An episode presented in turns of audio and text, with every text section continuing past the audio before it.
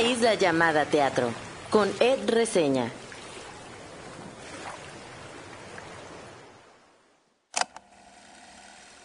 No me acuerdo de muchas cosas. No me acuerdo de la primera obra que vi cuando llegué a la Ciudad de México.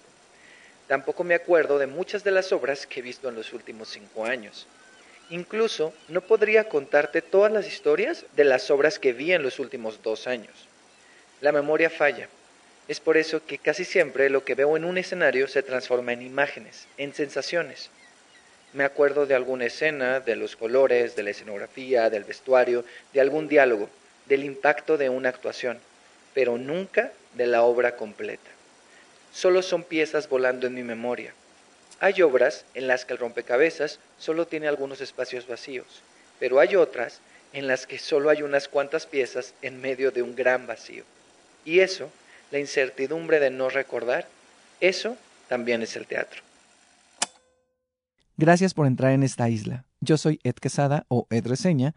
En mi isla hay té de manzanilla, chistes malos y, por supuesto, teatro, mucho teatro. Hoy voy a hablar de La Señora Kong, de mi experiencia en el Gran Maratón de Teatro para Niñas, Niños y Jóvenes en el Centro Cultural del Bosque, que fue la semana pasada, y de las dos obras que vi ahí, que son Cosas Pequeñas y Extraordinarias y El Bodegón de las Cebollas. Hoy en la isla nos visita Gloria Toba, actriz, cantante, bailarina, quien ha participado en varios musicales, pero también en obras de texto.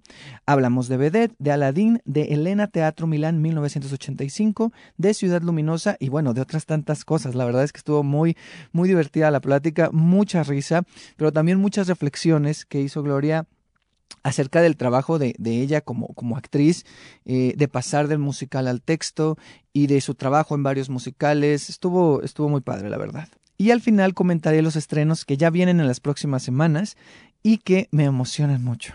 Pero bueno, ya sin más, comenzamos.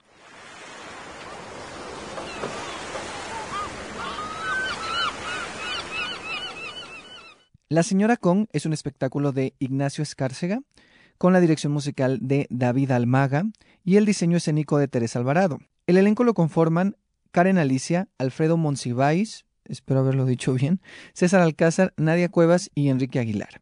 Y voy a leer un poquito de la sinopsis que viene en el programa de mano y ya ahorita les cuento mis impresiones. En los años 40 del siglo pasado, una joven viuda apasionada del cine y la música lucha por sacar adelante a tres hijos pequeños y rehacer su vida amorosa. Las tareas y actividades son infinitas y agotadoras. Le gustaría tener la fuerza y resistencia de un nuevo mito de la pantalla, King Kong. Y hay algo, otra frase que viene aquí en el programa de mano, que, me encanta, que dice, la maternidad no está peleada con la realización amorosa. Y creo que básicamente esto, esta frase es como el resumen, pues no el resumen, pero sí es un poco la esencia de la, de la obra. Y bueno, ¿con qué ideas iba antes de entrar a esta obra? La verdad no sabía mucho. Yo la quería ver por dos cosas. Una porque era del colectivo El Arce. Y dos, también sabía que estaba Karen Alicia, a quien solo la había visto dirigir eh, Porque no tengo cama, que es un texto también de ella, que se presentó en, en la capilla el año pasado. Entonces, yo iba con estas ideas, veía que tenía que ver algo con King Kong e intuía que podía hablar del cine, entonces como que dije, ah, me gusta el cine, eh, Colectivo Larce, Karen Alicia, va, estoy dentro, ¿no? ¿Y con qué cosas me encontré cuando la vi? Pues, como dice la sinopsis, es la historia de esta madre que tiene que crear y mantener a estos tres hijos, que es viuda. Y es una historia muy del melodrama mexicano. O sea, me encontré con una historia como de esta época del cine mexicano, pero como cuando ya no el cine mexicano estaba como en el campo, sino en la ciudad, estas historias urbanas de los años 40, 50. Entonces me topé un poco con eso y me gustó. O sea, sí es el melodrama mexicano, pero está llevado con una estética, con una poética. Hay tres cosas que a mí me ganaron en esta obra, que, que creo que es por la conexión que yo tengo con esas tres cosas, ¿no? Que lo podré resumir así, que son el cine, el cuerpo y la madre. Con el cine me refiero a esta idea de que hay referencias a películas y esta idea de que la mamá, como no tiene dinero para llevarlos al cine, les cuenta las películas. O sea, les cuenta las películas ahí y vive como aventuras con, con sus hijos, ¿no? Al contarles estas películas. Entonces me, me encanta esa idea. El cuerpo me refiero a sí el diseño de movimiento, sí la corporalidad de los actores, pero también esta relación entre el cuerpo y el sonido y cómo eso tiene que ver con la historia, con estos eh, golpes que hacen como si fueran King Kong. No sé, hay varias cosas ahí como muy interesantes en, en el cuerpo y en la presencia de los actores y en la relación con el sonido que me, que me atrapó. Y la tercera es la madre. Sí la figura de la madre como alguien que los mantiene, que los sostiene, eh, pero también, como dice justo esta frase, o sea, eh, la figura de la madre y también su realización personal, esta relación que tiene con el personaje de Martín, este, pues, señor que le está así como de, como que quiere con ella, y esas escenas donde ellos están como, como ligando y así, están, son muy tiernas, o sea, son como muy tiernas. La obra en general tiene como, como ternura, tiene unos momentos también de crudeza, sobre todo por los hijos, este, por esta idea como de que los hijos no quieren que la madre, ¿no? ande en otras cosas. Pero es muy interesante la relación de la madre con los hijos y la relación de la madre con Martín, o sea, estas dos facetas, ¿no?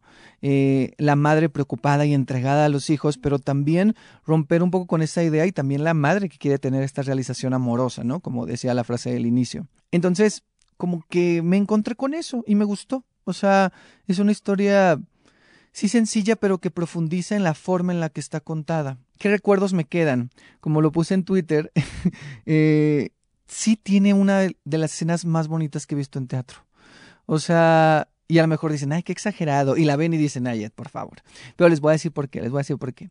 Porque esa escena, que a mí se me quedó muy grabada de, de la señora Kong, es, es una escena que es una especie de flash forward. ¿Y qué es esto? Tanto en el cine, en la televisión, en la narrativa en general, en el teatro, vemos mucho el uso del flashback, que es como estos recuerdos, ¿no? Ir hacia atrás. Pero el flash forward es ir hacia adelante y siento que no se usa tanto en la narrativa el flash forward, ¿no? Y aquí lo usan. Bueno, no sé si es exactamente un flash forward, pero para mí lo fue. Usan una especie de flash forward en una escena eh, que tiene que ver con una foto, que están los tres hijos, está la madre, y, y les van a tomar una foto. Y ahí la madre empieza a contar unas cosas que es una especie de flash forward y se me hizo tan bonito, pero, o sea, yo estaba así de, el ojo lloroso, o sea, es de, de, y se me hizo tan conmovedor porque yo estoy traumado con los flash forwards porque casi no hay. Entonces, eh, ahora que estoy en un proceso también personal de escribir, yo quiero utilizar flash forwards porque me encanta la idea de ir más allá de lo que vas a ver en la historia, ¿no?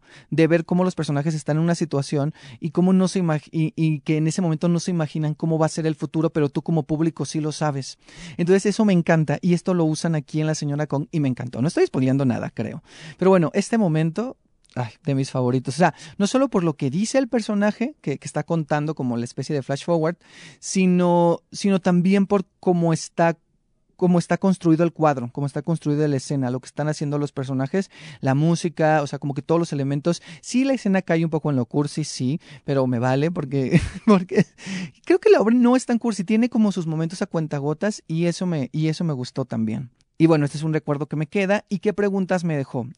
Esta obra más que preguntas me dejó pensamientos y me dejó pensando como en mi madre, en las madres, en la figura de la madre mexicana, ¿no? Que, que da todo por sus hijos, que siempre está ahí, pero que también tiene esta idea de, de de quién es ella más allá de ser madre, o sea, quién es la mujer más allá de la madre, ¿no? Y, me, y también me puse a pensar en mis amigas que son madres, eh, en, en, mis amigas que tienen más o menos mi edad o un poco más o un poco menos, y, y que hablando con ellas es, es esto, o sea, yo me doy cuenta que ellas están en esta búsqueda de quiénes son en más allá de ser la madre de, de, de sus hijos, de sus hijas. Entonces, no sé, es, es, muy interesante los pensamientos que me, que me surgieron. Entonces ahí está la señora Kong. Le quedan tres funciones este fin de semana, viernes, sábado y domingo en el Teatro El Milagro para que la puedan, la puedan ver y pues ahí luego me comentan qué, qué les pareció y qué les pareció esa escena. Capaz dicen, ay, qué, qué exagerado estás, ¿va? Pero bueno, es que a veces uno conecta con ciertas cosas, pero, pero bueno. Y de la señora Kong, bueno, antes de terminar, la señora Kong forma parte o formó parte de la residencia de Colectivo El como lo dije, pero esta residencia incluía también Casa Calabaza. Casa Calabaza eh, termina hoy jueves. Eh, yo Casa Calabaza ya la había visto hace varios años, pero la tenía borrada. La había visto en el Foro La Gruta y en el Helénico. Y yo la tenía borrada, o sea, como que no me acordaba. Y, y en mi mente intuía por qué la tenía borrada, porque recuerdo que es una obra muy fuerte, pero no recordaba nada. Y ahora que la vi, dije, claro, o sea, como que siento, eh, porque la vi ayer, o sea, el día que estoy grabando, la vi un día antes, porque siento que cuando terminé de verla, dije, claro, siento que como es tan fuerte, algo en mi cerebro la bloqueó, porque no me acordaba, o sea, me acordaba de algunas, como decía al principio, ¿no? En la intro, o sea, me acordaba de la escenografía, me acordaba de ciertos colores, me acordaba de la tele de una mesa, pero no me acordaba de los espejos, que era un elemento muy, que es un elemento muy presente en, sí en el diseño escénico, pero también en, en la historia. Es muy importante esta idea de los espejos. Y, y no me acordaba. Y entonces fue muy interesante reencontrarme con Casa Calabaza. Eh, hoy es la última función, ya está agotada, pero va a volver. Entonces, hoy no voy a hablar de Casa Calabaza porque la verdad es que la sigo procesando. Eh, más adelante lo haré porque regresa. Casa Calabaza regresará a partir del 24 de abril en el Foro La Gruta. Tendrá una nueva temporada. Entonces, eh, la seguiré procesando y cuando esa temporada llegue, pues daré mi comentario aquí en el podcast o tal vez haga algún contenido, una entrevista, yo qué sé, a ver qué, qué surge. Pero bueno, quería comentar nada más que Señora Kong y Casa Calabaza forman parte de la residencia de colectivo El Arce, que eh, termina este fin de semana con la última función de la Señora Kong, que es el domingo. Así que ahí, están, ahí está esta opción de la, de la Señora Kong y pues más adelante también Casa Calabaza. Y ahora sí, vamos con mi experiencia en el, en el Gran Maratón de Teatro para Niñas, Niños y Jóvenes, en su, en su edición número 15, ahí en el Centro Cultural del Bosque, que bueno, también fue en otras, tuvo otras sedes en, el país, pero aquí en la Ciudad de México fue ahí, en el Centro Cultural del Bosque. Y yo vi dos obras, eh, quiero hablar de las dos obras que vi, que son Cosas Pequeñas Extraordinarias y El Bodegón de las Cebollas, muy diferentes una de la otra, pero comparten algo en común. Y lo que comparten en común es que las dos me hicieron llorar mucho. o sea, yo puse en Twitter, eh, puse un tweet que decía algo así como de el gran maratón de teatro para niñas, niños o jóvenes o el gran maratón de llorar en el teatro. Porque la verdad, o sea, yo no, no sé si andaba muy sensible, que sí, amigos, ando, ando un poco sensible, la verdad. Pero ese día, o sea, fue un llorar o sea, fue un par, no, no, no, no, o sea, fue un llorar. Las, las funciones son, eran gratuitas, entonces uno tenía que formarse con mucha anticipación, eh, pero fue una experiencia muy agradable porque en ambas filas me encontré con seguidores de, de, de Reseña, bueno, de, sí, pues de esto, pues del podcast y de Reseña, y, y muy padre que yo no conocía, entonces ahí los conocí, estábamos en la fila, estábamos platicando y fueron experiencias muy agradables, este, y bueno, cosas pequeñas extraordinarias.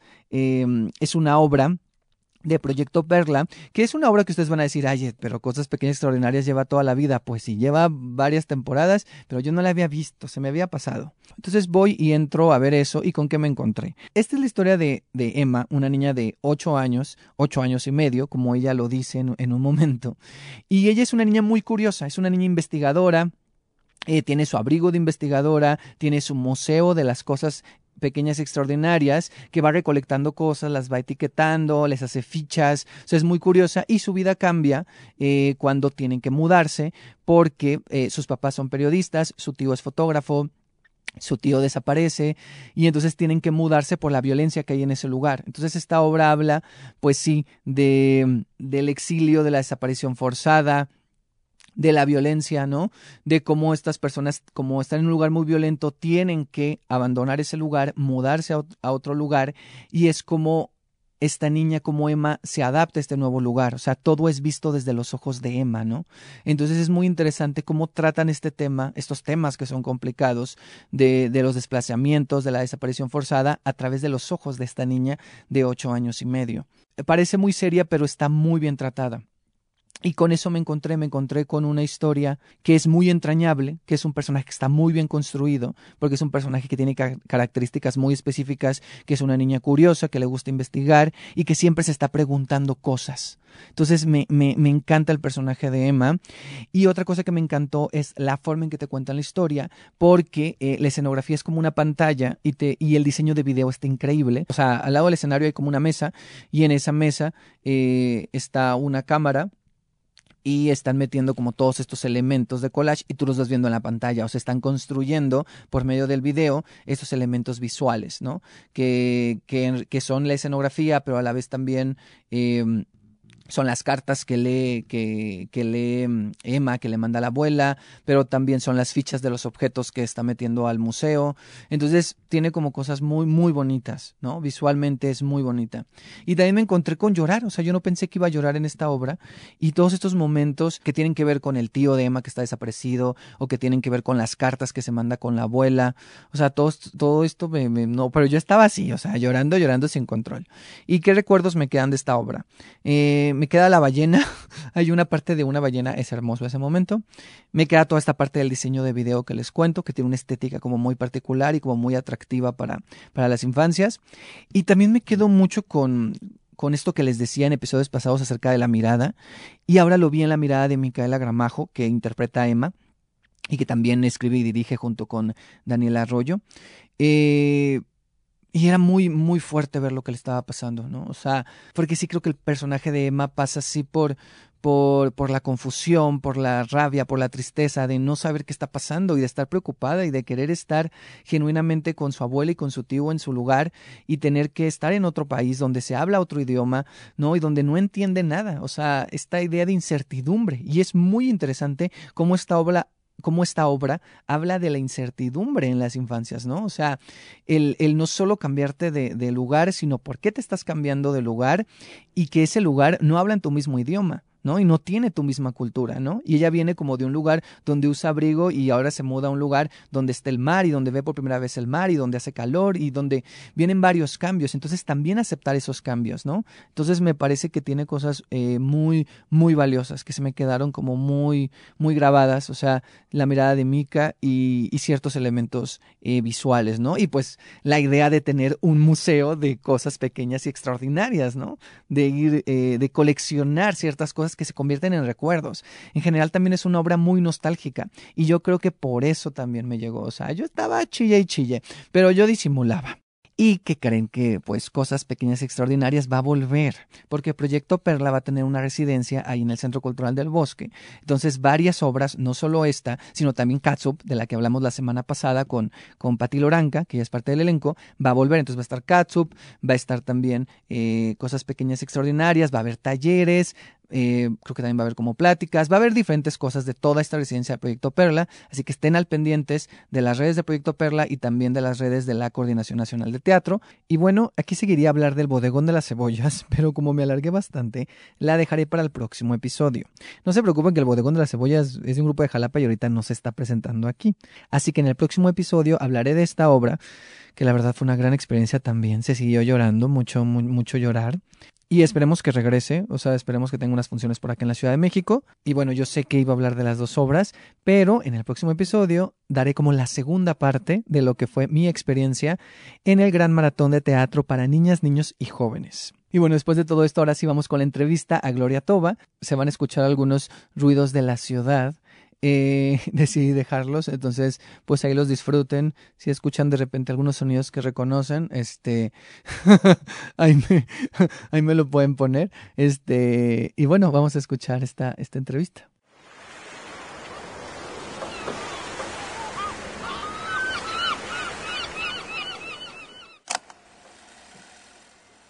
Me acuerdo de la primera vez que vi a Gloria en un escenario. Fue en aplauso.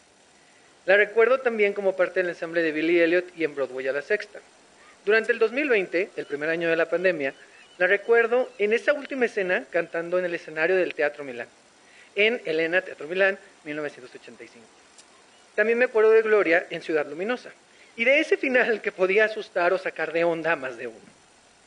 Me acuerdo de su presencia y brillo en Aladín, de verla recibir su premio Metro por su participación en ese musical. Recientemente me acuerdo de ella cantando y brillando como una gran diva en Vedette. Hoy nos visita Gloria Toba. Ay, no me advertiste que ibas a decir. no, es que yo no les advierto a nadie. Gracias, gracias, muy contenta, gracias, gracias. Muchas gracias. a ti. Si hubiera una isla Gloria Toba o en la isla Gloria Toba, híjole.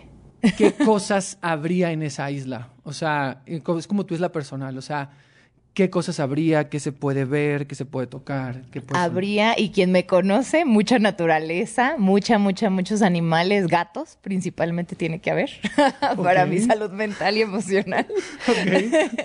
este, ¿Comida? ¿Qué? Pues sí, necesito comida. Soy muy comelona, amo de todo, comer de todo, aparte pues norteña de corazón. aunque, aunque me vine muy chiquita, pero... Sigues pues, teniendo ese... Sí, y tú sabes que las comelonas allá son... nos gusta comer mucho. Entonces, comida, comida, basta. Este... Y creo que definitivamente, no sé por qué me vinieron ideas así como de hadas o cosas que estén bailando ahí. O sea, no me dijiste que fuera real. No, no, no, puede ser lo que quieras, ¿eh? Me estoy yendo a lo más onírico de mi ser. o sea, puede ser una cosa súper onírica. Sí, no sé por qué me imaginé como haditas bailando o aves o algo que tenga como música como una, una, una, cuestión ahí entre música y ondas musicales y, figuras y colores que estén ahí revoloteando. Ay, qué bonito. No Me lo estoy imaginando. qué bonita isla. Sí, algo así. Va. Y si en esa isla eh, tuvieras la oportunidad que durante un día pudiera ir, eh, ya sea un personaje histórico o algún personaje que tú admires o alguna persona que ya esté muerta o alguien que pudiera estar en tu isla contigo una hora y convivir, una hora, un día y convivir ese día, ¿quién, ¿quién te gustaría? Ay, este, fíjate que me vinieron dos personas a la cabeza. La primera es Chita Rivera porque la admiro mucho como artista, o sea, como artista escénica. No la conozco o sea, siento que no, no he tenido la oportunidad a lo mejor de, sentir cómo es como persona, pero artísticamente me, me interesaría mucho conocerla. O sea, cómo es que ella trasciende su arte en un escenario, ¿no? Pero por otro lado me vino alguien que tampoco es como que lo haya conocido, ¿verdad? Pero como que he tenido más oportunidad de leer acerca de él y de escuchar sus discursos y eso me hace sentir que lo conozco un poco más, que es Martin Luther King. Me parece un hombre súper interesante. No sé por qué tengo una conexión que me encanta con él, o sea, de desde su parte espiritual, que es algo que yo también me gusta mucho como conectar con eso, hasta su parte más humana, como Imagínate a qué grado una persona se arriesga su propia vida por los derechos de los demás. O sea, eso se me hace muy cañón. No cualquiera. No, imagínate qué pláticas, o sea, un día es poco. Sí, por eso te digo, o sea, sí me encanta, claro que me encantaría conocer la mente de ese ser humano. Claro. Sí. Ay, qué bonitos personajes. Esta pregunta es medio nueva, ¿eh? Es el segundo episodio que la, que la hago, la de que con qué personaje. Sí. Pero qué interesante. Entonces, eh, Chita Rivera y Martin Luther King. Martin Luther King. Ay, qué loca. Mm, sí. Son como siento que son mundos opuestos. Totalmente. Y en esta isla con haditas y cosas ahí, mira. Igual a Chita Rivera le pueden gustar más, quién sabe. O sea, pero está muy bien, está muy bien. Oye, y ya para ir, eh, para ir entrando como en vedette, antes, bueno, y en y en las obras en las que estás, bueno, en Vedette y en Aladdin, eh, te voy a hacer una pequeña dinámica. Yo te voy a decir una palabra y tú me dices, me respondes con una palabra. Como lo primero que pienses. Va, me encanta. A ver qué sale. bueno, hay una que no es palabra, hay dos que no son palabras porque son más de una palabra, son como conceptos. A ver. Pero bueno, Échamelos. Bailar. Volar. Mujeres. Fuerza, fuerza, sí, fuertes, fuerza. Teatro de texto.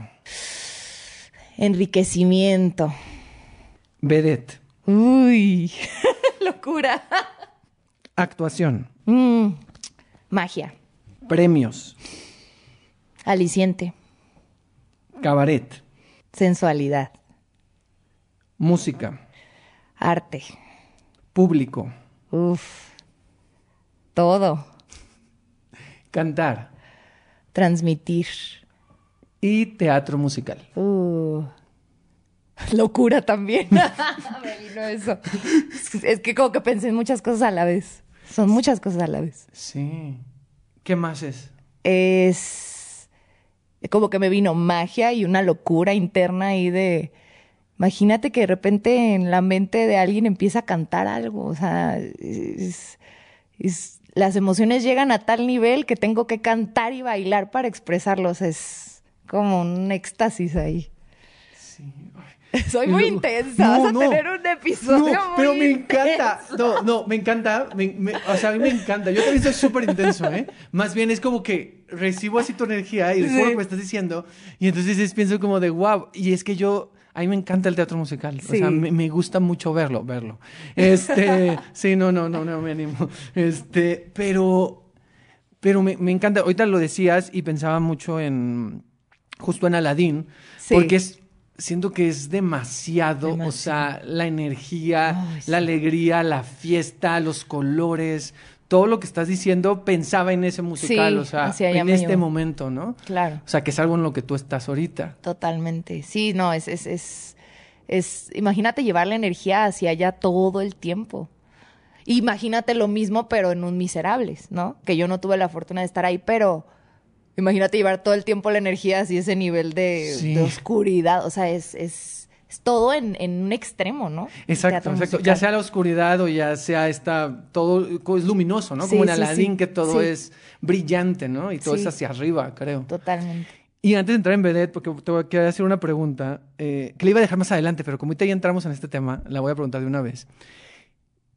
Tú has estado en varios musicales que han tenido muchas representaciones. Ajá. ¿Cómo le haces o cómo lidia una actriz, un actor de teatro musical con la repetición? Porque, por ejemplo, en teatro de texto a veces no se dan tantas funciones. Es difícil la obra que llega a 100 o que llega a 200. Hay casos que sí, pero es, en musicales es como más común llegar a las 100, a las 200. Claro. O sea, ¿cómo le haces o cómo lidias tú personalmente con el factor de la repetición? Aladín llevas más de un año. Claro. Ah, obviamente hay una parte que se agradece mucho porque llega un punto en el que el cuerpo físicamente y mentalmente ya está donde tiene que estar. Y es, obviamente eso lleva 100 representaciones mínimo, o sea, que el cuerpo ya sepa lo que tiene que hacer y lo domine, lo cual lleva una maestría de las cosas, una maestría del movimiento, una maestría en llegar a la nota, una maestría en la escena. Eso es bien bonito, o sea, creo que pocas veces tienes la oportunidad justamente de, como un atleta de alto rendimiento, de, de manejar tus movimientos a tanta disciplina, ¿no? Pero por otra parte, viene la parte donde ya ok, ya logré encontrar la zona donde me siento cómodo y entonces ahora cómo le doy vida 500 veces más. O sea, y, eh, ahí es donde creo que pues ya es una cuestión de, iba a decir resistencia mental, pero no, creo que es una resistencia emocional. energética, como del reconocer por qué estoy aquí, para qué estoy aquí. Y entonces, aunque esté literal, o sea, he visto compañeros, ¿no? De, de estar llorando antes de entrar a escena y salir a tener que sonreír. Y es un tema complicado que muchas veces depende desde, el cristal donde lo mires y lo puedes ver como algo agresivo para el ser humano, pero al final es mi trabajo.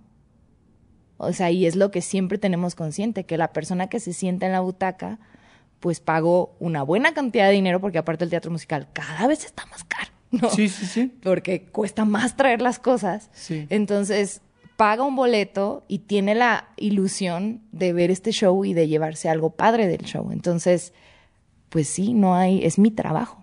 Ese es parte de... Claro, y, a, y al final, o sea, lo que dices, o sea, esta cuestión del precio, pero también esta cuestión de que la mayoría de las personas, excepto algunos locos como yo, pues solo ven las obras una vez. Y es esa vez, o sea, es la primera vez que la, que la vas a ver. te quedaste. Y, este, y, tú puedes saber, o sea, y el actor o la actriz pudo haber venir de 200, 300, pero lo tienes que hacer porque esa persona...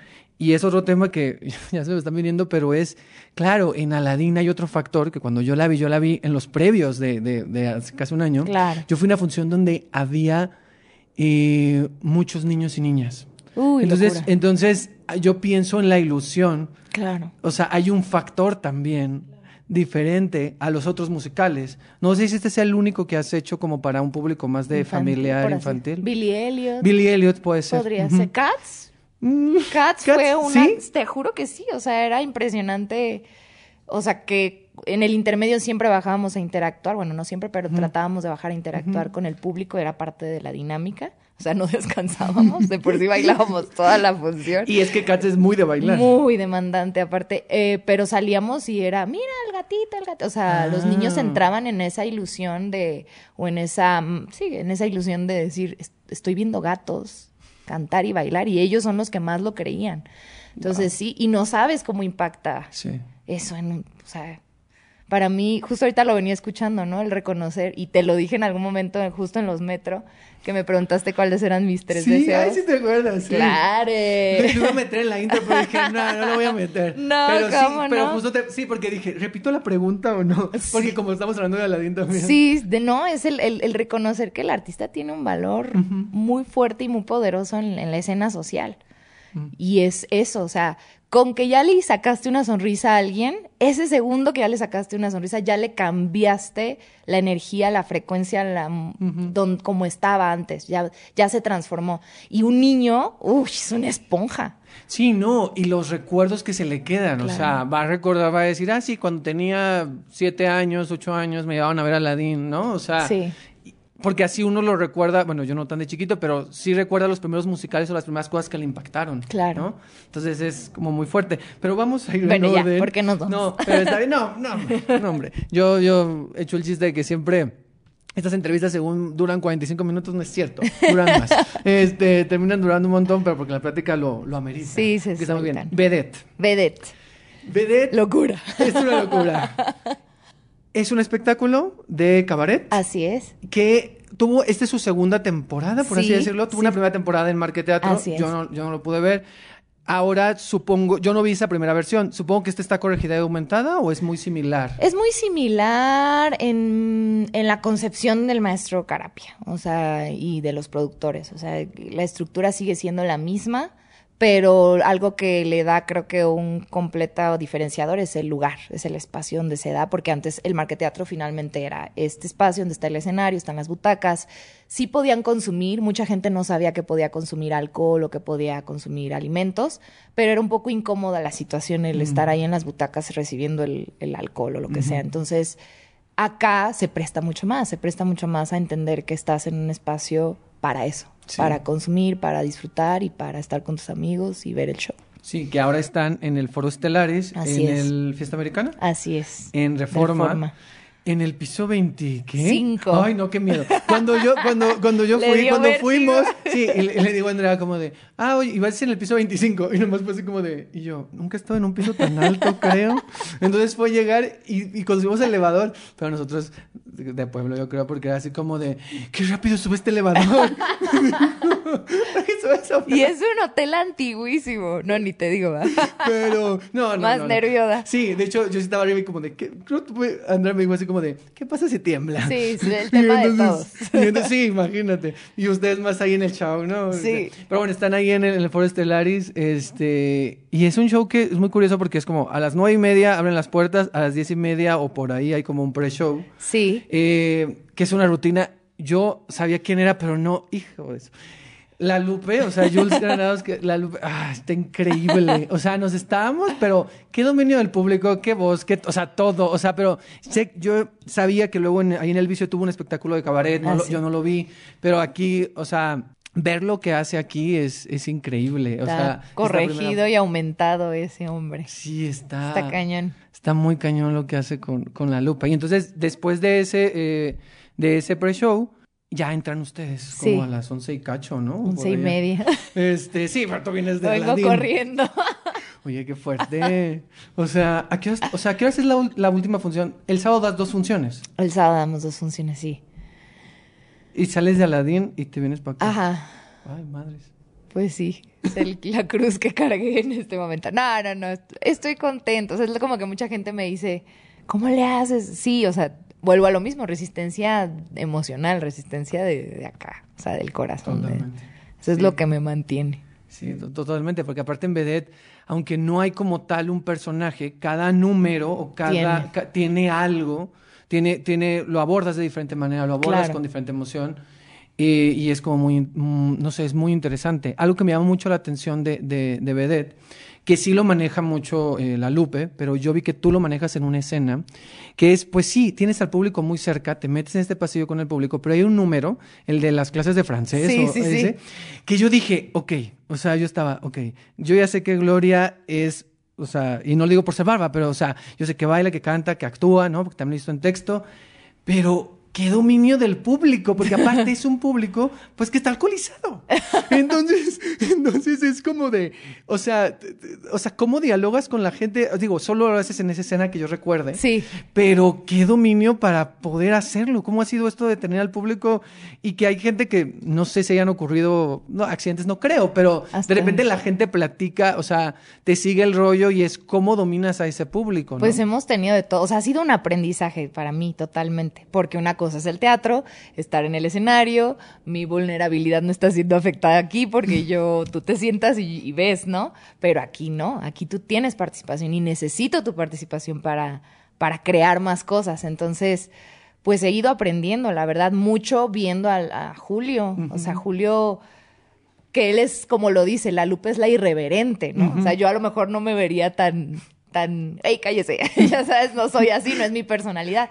Pero me he permitido como estar muy presente y sentir a la gente. A veces cacho, a veces no cacho, a veces logro, a veces no logro. O sea, como que también es un estire y afloja, pero se está aprendiendo realmente a desarrollar esa habilidad porque no ¿Cuántas veces has visto un cabaret así o artistas desenvolverse así? Es, a menos que sean estandoperos, comediantes, no sé, es, es, es, diferente la estructura de vedette. y, quieras o no, el número se presta, el personaje, o sea, donde entro, como que la sensación que me da es que como que ahí me siento capaz de, de jugar y juego. Sí, porque es un número muy juguetón. Exacto. O sea, y estás y es muy curioso porque aunque no hay un personaje en sí, Entre, sí hay algo, sí hay, algo. De mí, sí, sí, exacto. Estás desde un lugar mucho más juguetón y mucho más como inclusive o sea, no fársico, pero sí hay algo que es como mucho más eh, bonachón, incluso como infantil un poco. Sí. Entonces, eso está muy, muy interesante porque ese número es como ese lado un poco y hay otros donde hay un lado más de la sensualidad. Sí. ¿No? O sea es, es, muy interesante también. Incluso de hasta, yo diría como un poco de la comedia, este número con la trompeta. Sí. O sea, es muy curioso cómo todas estas cosas se conjugan en este espectáculo, ¿no? Sí, sí, sí. Pues te digo, creo que el maestro tiene ahí un ojo clínico, honestamente, el maestro Carapia. Siempre él ha dicho, bueno, no lo ha dicho él directamente, pero le han dicho que de alguna manera él como que crea como un sastre. Ok. Entonces, él va como poco a poco observando las posibilidades de cada uno y normalmente cuando llega el material a ti es como, ah, es incómodo. Es en serio me vas a poner a hacer esto, en serio voy a decir esto, en serio tengo que hacer esto. Eh, y luego vas dándote cuenta que está mucho más cercano a ti de lo que crees. Mm. Es curioso. Sí, sí, y es que también es un, eh, no lo digo de mala manera lo que voy a decir, la expresión, pero sí pensaba mucho que decía, es que eso es un poco de chile, mole y pozole, o sea, es decir, que es una mezcla de muchas cosas, que siento que sí es como un homenaje al cabaret, de alguna manera, o sea, ¿no? Todo lo que decías, bueno, fuera al aire, que es como el mundo de, de Oscar Carapia. Sí, la mente de Oscar Carapia se abre ahí, entonces. Y es como, siento que hay, digo, yo no conozco mucho, pero siento que hay como referencias al pasado, al cabaret de antes, pero poco a poco como avanza, se va actualizando, la música va cambiando y de repente se, o sea, la variedad de música, de los géneros que hay en, en, cabaret es, increíble. Y yo tengo que decir que, que fui privilegiado porque estaba en, en la, casi al medio al frente y hay un momento donde con un vestido amarillo, Gloria Toba canta un bolero y, y me lo cantó a mí en un pedacito. Y yo me sentí muy feliz, muy nervioso porque yo dije, ¿qué va a pasar? ¿Me vas a sacar a bailar? No, no, pero es bolero. Entonces, porque yo estaba enfrente y dije, ¿a ti te sacarán a bailar? O sea, yo estaba así, sí, claro, y es como de, sí, eso pasó por mi mente y también de, qué hermoso canta, ¿no? Y aparte, a mí también me gustan los boleros. Ah, es que me fascina. Sí, entonces yo soy muy fan de los boleros, pero te digo, tiene, tiene mucha variedad eh, eh, esto de, de de vedette. ¿Qué puede encontrar la gente? O sea, con qué, ya hemos hablado un poquito, pero para la gente que no ubica vedette, o sea, ¿qué puede esperar al, a ir al, a vedette? Todo, o sea, literal, chile, mole pozole, o sea, sí es un, es un show de variedades, como lo solían ser los cabarets antes, eh, y no buscamos nada, o sea, no hay una pretensión, solo que la gente disfrute. Habrá números con los que te sientas más identificado, habrá otros con los que no, eh, pero de eso se trata, que como que sientas que la música hace su efecto, ¿no? La música, lo, lo que es visualmente lo que estás viendo a nivel vestuarios, a nivel luces, a nivel pantallas, o sea, de repente tener esta posibilidad también de, pues es el cabaret actual, ¿no? Y, y eso, y presentar para mí tenemos esta sensación como de que están las baby vedettes, ¿no? Que serían como Steph Juárez, Itzel Peña, María Uriarte, que, que son estas mujeres que ya tienen una belleza y un talento muy real ahí presente, pero que lo están desarrollando y que lo están explotando y que están ahí en el escenario. Este, y tenemos a Berito, que termina a ser también nuestra vedette comediante, que está también explotando esa otra parte y que también muestra que puede bailar. Tenemos a nuestra vedeta alternativa, que es Renata Vago, y que es la tatuada, y que es la que te saca la lengua y roquea, ¿sabes? Tenemos a nuestra vedeta estrella, que es Majo Pérez, que es esta mujer elegante. Yo que no la vi. No te tocó no verla. me tocó verla. Pero, pero bueno, pero claro. o sea, Tenemos Majo esa es- personalidad, ¿no? Del- claro. De Majo. La Lupe, que es como también esta vedette transgresora, que es de repente Sí. como el hombre y las drags actualmente que vienen con todo y que están apoderándose de la escena del show Sí, nocturno, totalmente. pues muestran también su talento y tenemos a la de Chile Mole y Pozole, Iba a decir yo eso, tal cual.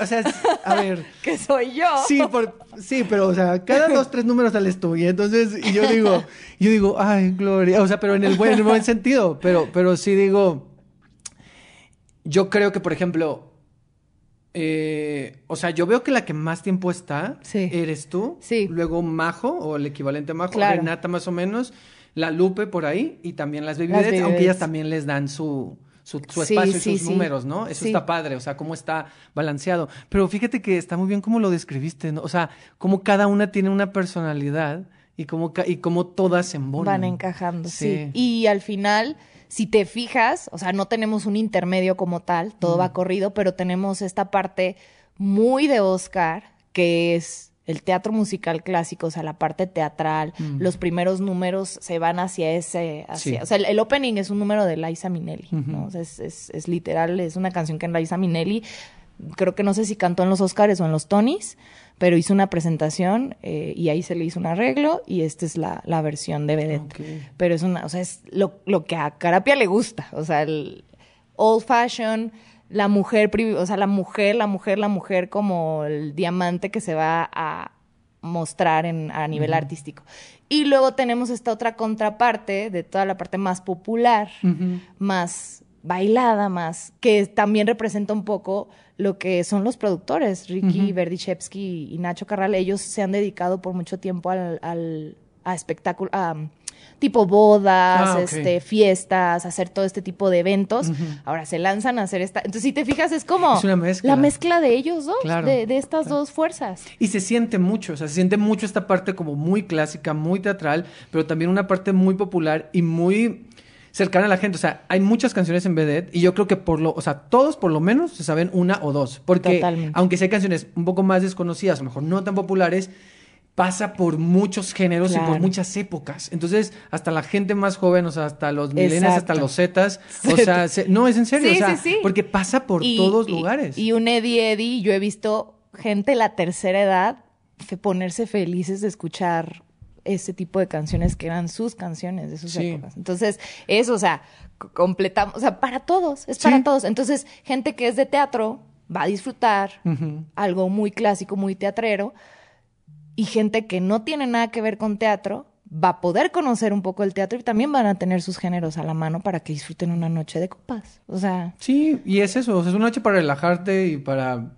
Puedes comer, puedes tomar, te can... o sea, en momentos tú también, o sea, yo me sabía canciones y yo estaba... "Eh". Sí. No, o sea, uno se, se identifica también, o sea, la música también nos une, ¿no? O sea, Exactamente. y está...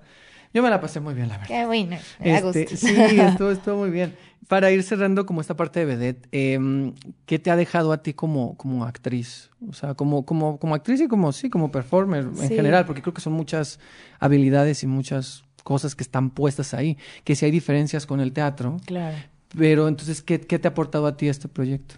Ay, pues por una parte, y esto va a estar muy raro lo que voy a ex- expresar, pero es algo que traigo ahí como en la mente, que mm, yo vengo de, o sea, vengo de una cuna artística en el sentido en que mi mamá, y ahora que lo pienso, digo, pues sí, mi mamá fue vedette, o sea, mi mamá se dedicó por mucho tiempo justo en el norte a cantar banda, mi papá cantaba ranchero, o sea, como que tengo esas bases de ver a mi mamá en los, en los, en las ferias del pueblo cantarle a te- gente tejanuda, ya sabes, y yo estar atrás, este, en, en el, con el ingeniero de audio viéndola, viéndola y zapatearle, ¿sabes? Y sacar a la gente a bailar. Entonces, honestamente, bueno, y a lo que iba un poquito es, como toda parte de cualquier ser humano, creo que luego a veces tendemos como a juzgar un poco a nuestros padres o a irnos un poquito hacia otro lado. Entonces yo por eso creo que me empecé a dedicar al teatro musical también, porque dije, quiero, como que hay algo en mí artístico, pero no quiero hacer lo que ella hacía. Entonces, como que de alguna manera, y no lo digo, o sea, fue un proceso, adolescencia, ya sabes, todo esto. Normal. Entonces me alejé, me da las bases del teatro y por alguna extraña razón terminó haciendo lo que ella hacía, ¿sabes?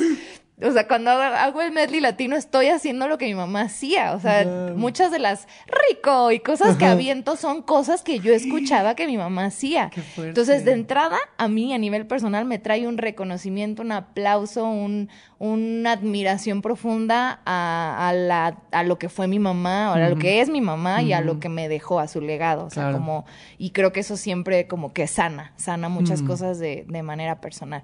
Entonces eso me encanta. Y aparte con una hija, yo no sé cómo hacía eso con una hija, ¿no? O sea, desvelarse hasta las 3 de la mañana y llegar a cuidar a la niña. O sea, ¿qué mamá, ¿cómo le hacías? Entonces eso a nivel personal es, me lo llevo y desde la primera versión fue implacable. A nivel artístico, confianza, o sea, como que me permite desarrollarme en un área que ya me dio las bases artísticas, que es el teatro musical, y que lo agradezco profundamente, pero que también me dice quién eres tú como artista y cómo te expones y cómo abres tu corazón fuera de un personaje. Mm o muestras tus diferentes personajes personales mm. y, te vulnerabilizas con el público y te, te dejas ir. O sea, es, es, es, un espacio de mucha vulnerabilidad, de verdad, insisto.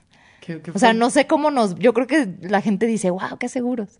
Este, la verdad es que pero cada uno de nosotros en el proceso artístico de ensayos, lo digo también desde la versión anterior con Marien Caballero, con Nati Moguel, con Yacel Rojo y ahora con las chicas, todos atravesamos un proceso de, ay, no quiero hacer esto porque te expone, te expone, estás solo ya, ya no hay forma. O, o si estás, pues estás acompañado de, de, tu equipo, pero son menos a comparación de una obra de gran formato. Claro. Donde pues cumples tu función y ya. Aquí es, ok, este es mi momento, tengo que hacerlo. Sí, y al final de cuentas en, en el teatro musical tienes, dices, tienes el ensamble, tienes el personaje, pero tienes la historia. O sea, todo eso te respalda. Y aquí estás viendo al artista, al performer. O sea, estás ahí y si quedas, pues sí, exhibida, como dices, Totalmente.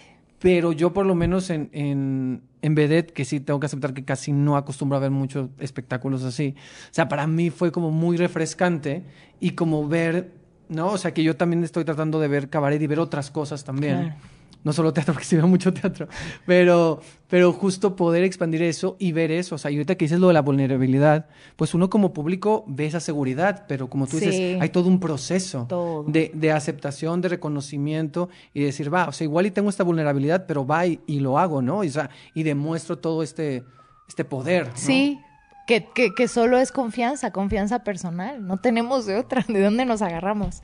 De salir y confiar en que el material que nos dieron es el adecuado para nosotros y hacerlo nuestro, apropiárnoslo y entregarlo. O sea, es todo un proceso.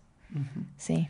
Vedette, entonces está viernes y sábado. Viernes y sábados, pre-show arranca a las 10.30 de la noche con la Lupe y a las 11.30 salen salen las vedettes. Muy bien, para que ah, vayan ahí. Y hasta la una y cacho. Es una noche larga. Sí, no, y se acaba y luego hay un DJ y hay un DJ para que se queden a antrear. Sí, claro, claro. Sí, la, experiencia, la experiencia 360. Es experiencia completa. Así cuando se acaba, por el DJ, ¿qué está pasando? Como que te quedes aquí.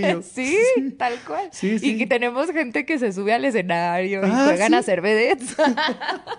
es interactivo. Porque o sea, es eso se trata. Sí, sí, sí. Es como de ya lo viste, ahora hazlo tú acá. Claro. Casi, casi. Sí, qué padre. Pero bueno, ahí está Vedette en el Foro Stellaris, en el piso 25 de Fiesta, Fiesta Americana. de Reforma, sí. Muy bien. Y ahora vamos volviendo con Aladín. A ver. Ya llevas más de un año ahí, ¿no? ¿Cuánto lleva?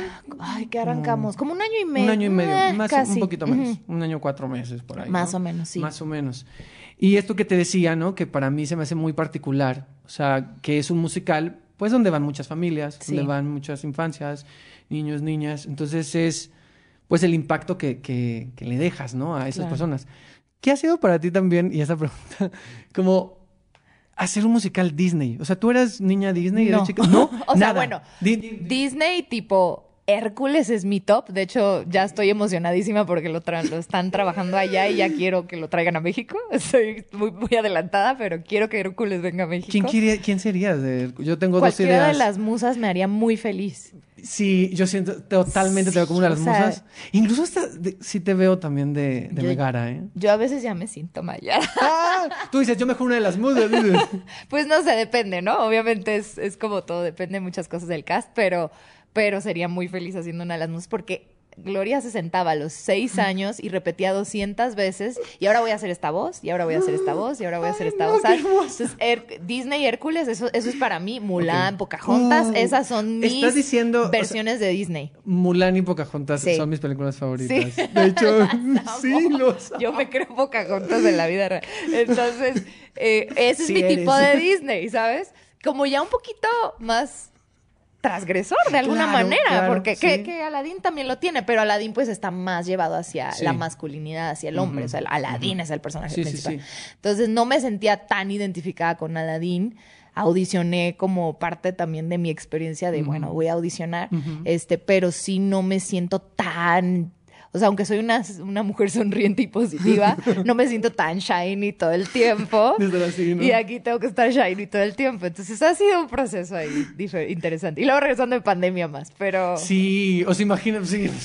O sea, 2020, 2021 venías todavía así y tienes que bailar y cantar. Y el, el, número, el, número del genio, el de las cuevas. sí. Ay, no, ese número está... Bueno, todos, pero... Y mira que yo estoy en un punto ahí entre que soy más ensamble cantante que ensamble de bailarina, ¿sabes? Entonces eso me salva. Ajá, eso me salva un poquito, pero mis compañeras, hijo, sus rodillas, su ser entero está ahí entregado. Parece fácil, pero está muy difícil. Sí, está muy cañón.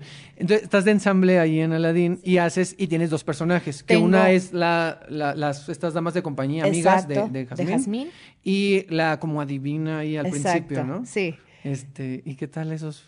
¿Qué, tal, o sea, qué tal esta idea de, de, de sí, o que eres ensamble, sí tener como personajes que son pequeños, pero que son importantes lo, que hacen, ¿no? Pues me hace feliz, o sea, como que lo disfruto. He tenido la oportunidad de... Alguna vez lo hablé con Oscar Carapia porque cuando me hablaron de Chicago para hacer swing, yo estaba un poco negada, o sea, como que entré en mi lapsus egoico de decir, no, yo quiero estar en escena y si no es en escena no estoy, aunque sea el sueño de mi vida, me retiro, ¿no?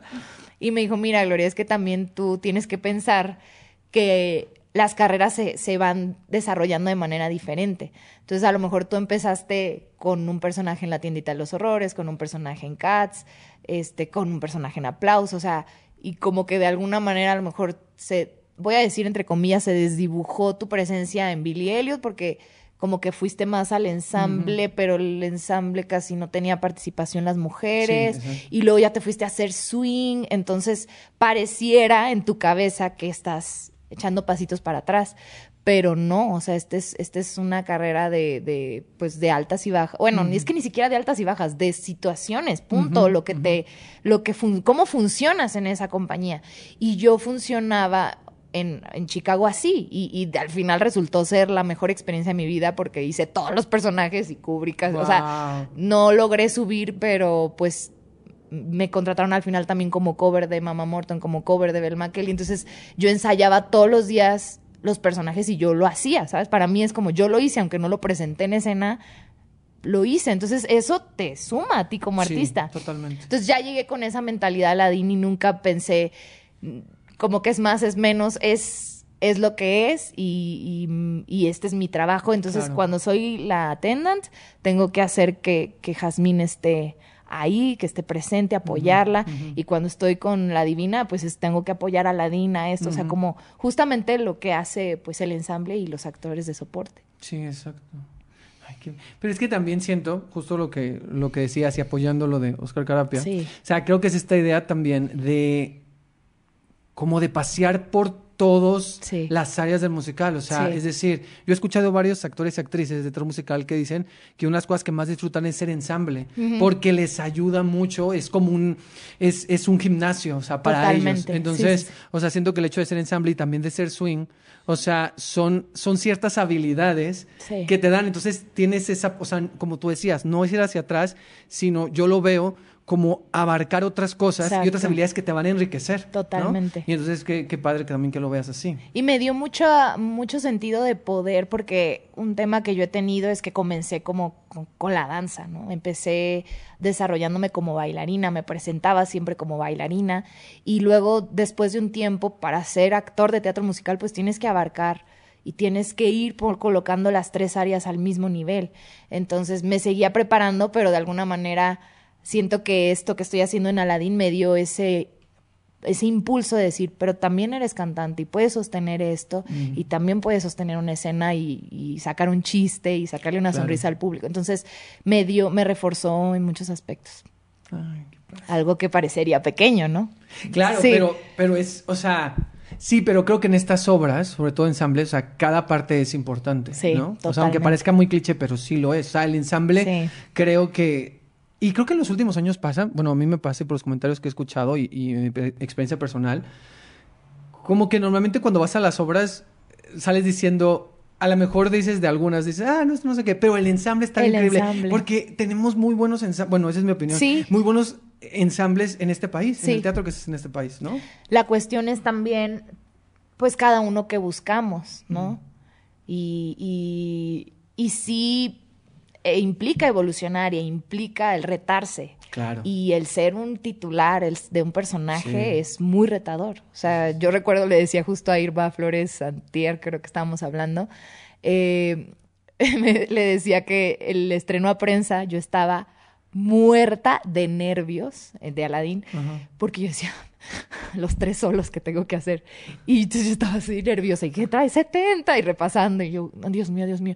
Y en eso me vino, si yo estoy así, ¿cómo está Irma que se tiene que subir a la alfombra, que tiene Es que cantar Perfecto Mundo Ideal, que tiene con todo este gentío aquí, dije, wow, o sea, todos, todos tienen un, un- ay, Sí. híjole, una labor muy fuerte. Sí, sí, no, claro, o sea, porque ser titular de un musical. No, la y luego hay unos donde sí, claro.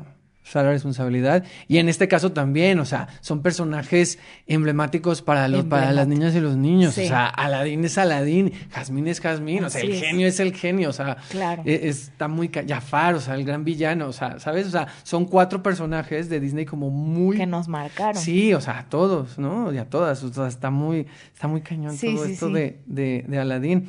¿Y qué, mm, qué, te ha dejado a ti? O sea, más allá de, to- de todo eso. Yo veo algo, y, y a lo mejor ya estoy metiéndome en tu respuesta, pero me pasa mucho en estos musicales, en los del Telcel, en estos musicales que duran mucho tiempo.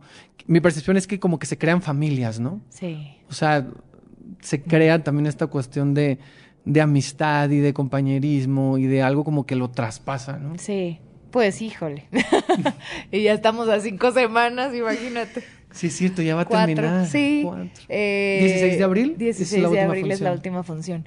Sí, no, y se nos fueron muchos en el camino también. Tuvimos ahí muchas bajas en la producción porque fue un proceso particularmente fuerte por lo que te dije de la pandemia. O sea, veníamos cargando y arrastrando todos muchas cosas, con muchas ganas de, de arrancar el proyecto, porque obviamente esto era un proyecto que, que salía en el 2019. ¿Cuándo fue que empezó la pandemia? ¿En el 2019? 2020. 20. En el 2020 arrancábamos, a finales del 2020, y terminamos arrancando hasta el 21, Ujú. a, finales. A finales. Entonces fue una espera larga, eh, donde mucha incertidumbre, o sea, en general, obviamente todos vivimos incertidumbre, eh, y regresar a, del 0 al 100 para nuestros cuerpos, para nuestra mente, para nuestro espíritu. Fue chocante, fue chocante, chocante, y eso nos abrió puertas a ver las cosas más oscuras de cada uno de nosotros, como familia. Claro.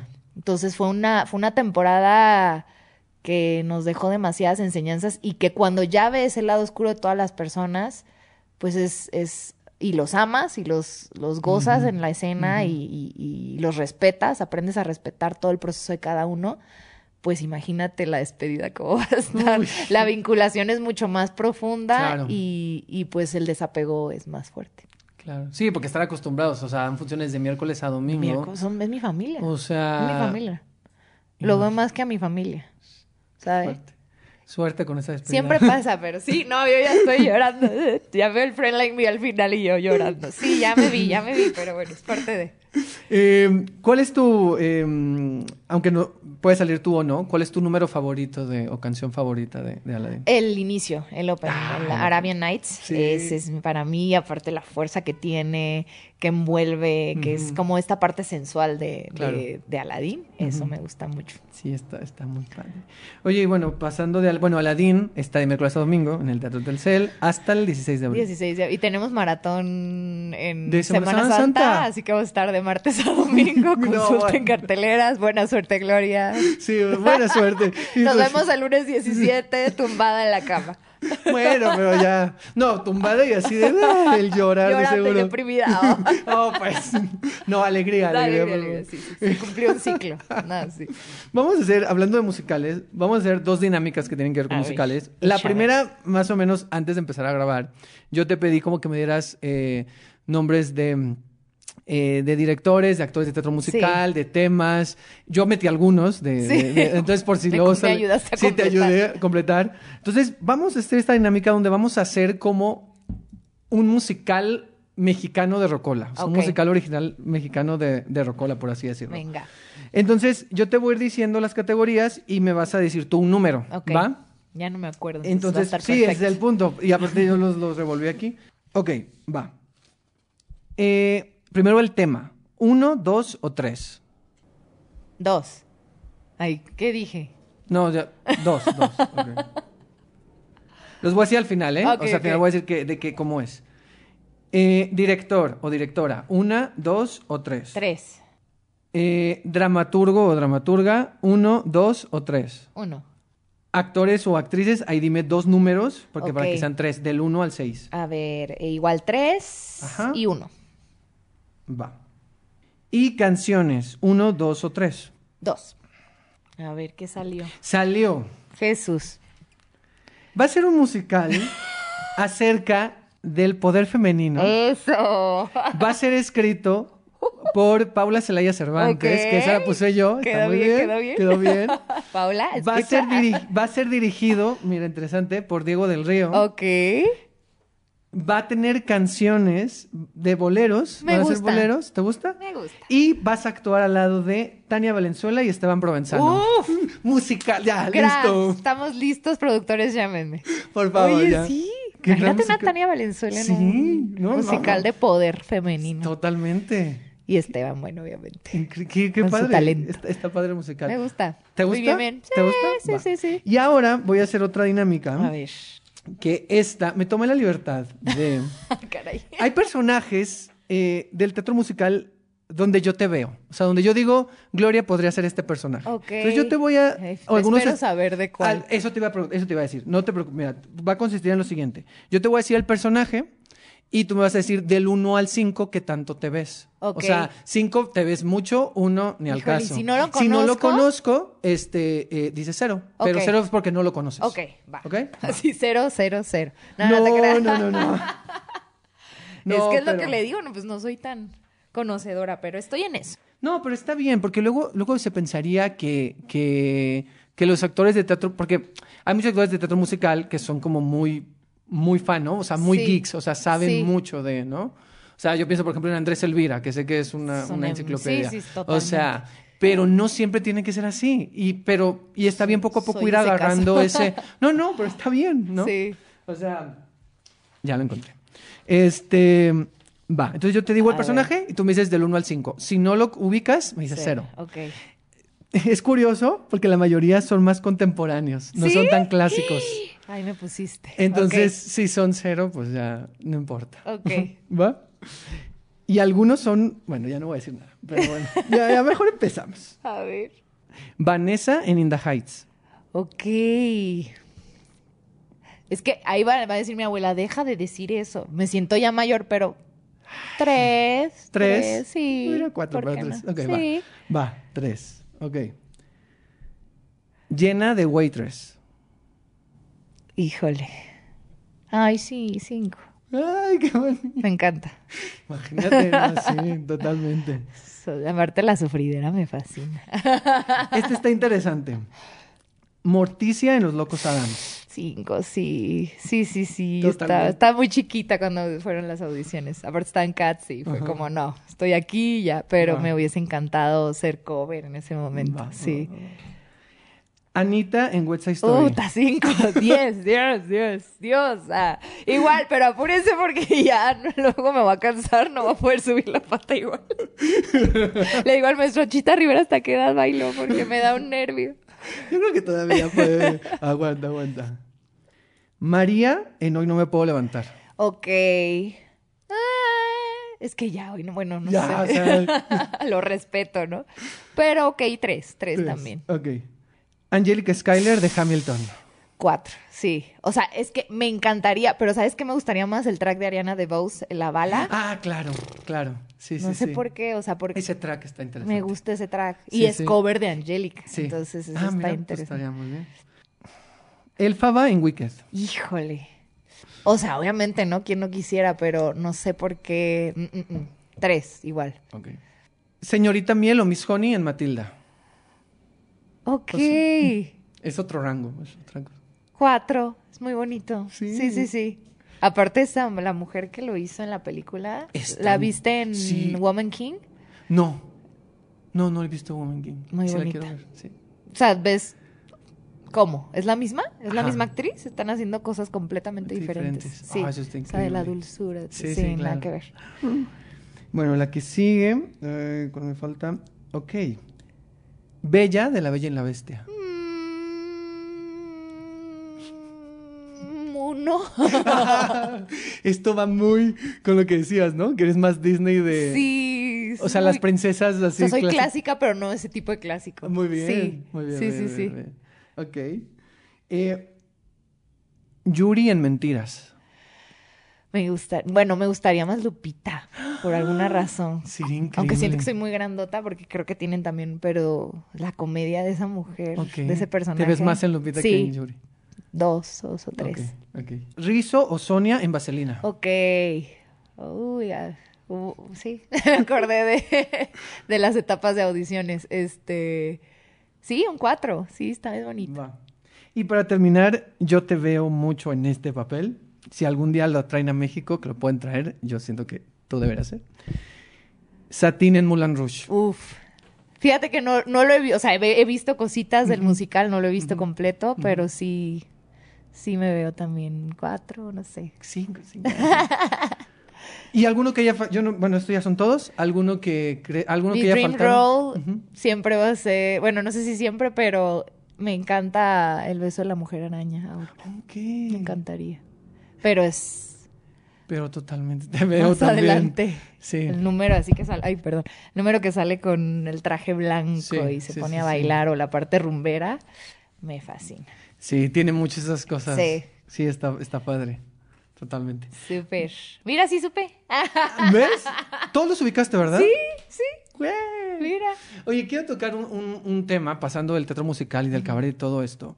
Yo te vi en dos obras de texto. Sí. Justo durante la, durante la pandemia, Sí, ay. 2020, fueron así de los primeritos en regresar en septiembre, creo que fue en septiembre, Tal cual. con Elena Teatro Milán 1985, que fue como esta experiencia inmersiva eh, con, el, a- a- con la distancia, ¿no? Que todo estaba como muy, como muy medido, eran como Sí. estaciones, que era texto de José Zúñiga, dirigidos por Miguel Septién. Así es. Y ahí pues, estaba Mariana Garza, Pablo Perroni, María Perroni Garza, Sí. Anaí Aloe, estabas tú alternando con Aitza. Salvador Petrola. Estaba Salvador Petrola, estaba El Aguacate, Héctor Eh, Versunza. Juan Cabello. Juan Cabello, que tú tienes una Nacho escena con él. Rivapalacio. Nacho Riva Palacios, que alternaba también ahí con... Ellos alternaban con Versunza. Yo vi a, Ajá. yo vi a Versunza es- y te vi a ti. de Ajá. los que alternaban, ¿no? Sí. Este, y fue una gran... ¿Cómo fue para ti esto, e- esa experiencia? Pues por la pandemia y también por... ¿Habías hecho texto antes? 12 princesas en pugna. Ok. Pero es comedia. comedia. Farsa. Sí. De hecho. Sí, sí, sí. y aquí es totalmente diferente. Sí. Eh, fue, fue retador. De entrada, cuando me hablaron, dije, ¿por qué me están hablando? Nunca había trabajado con Miguel Septién. O sea, conocía su trabajo por, eh, porque había traído la compañía de, de Querétaro a México, Urinetown, todo esto, que aparte de Urinetown yo tengo una fascinación con ese musical. Es increíble. Absoluto, o sea, entonces fue de las primeras que hice en la vida de Ok. en la- eh, amateur, pues. Ok, ok. Entonces yo me quedo con muchas ganas, Miguel Septiembre, vuélvelo a traer. Ay, que... Pues capaz y sí, ¿eh? O Capaz sea, que no- sí, no, pues bueno.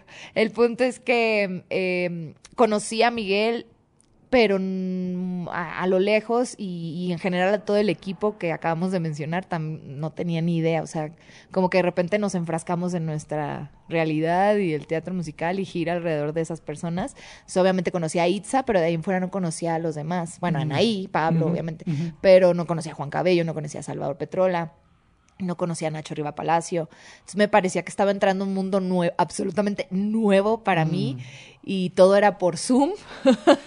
Claro, así y los era una cosa experimental que Pepe Valdés nos explicaba y como que entendíamos porque hacían lo mejor por explicarnos, pero era igual incierto todo. Entonces para mí fue como, wow, ok, eh, ¿qué hago aquí? Primero. Dos, confía, siempre tienes que confiar en que las cosas llegan por algo. Eh, tres, voy a, voy a alternar con Aitza Terán, ¿es en serio? Ok, bueno, o sea, todos esos tipos de imágenes Claro. cruzaron por mi cabeza. Eh, y fue pues, la verdad es que fue como con, compartir con Aitzi y compartir con todos ellos fue, fue como eh, aprovechar y ser una esponja. O sea, como que siento que uno se tiene que poner a disposición. Entonces me puse a disposición, me volví una esponjita y simplemente permití que las cosas sucedieran con mucho terror. Eh, eso fue para mí, Elena.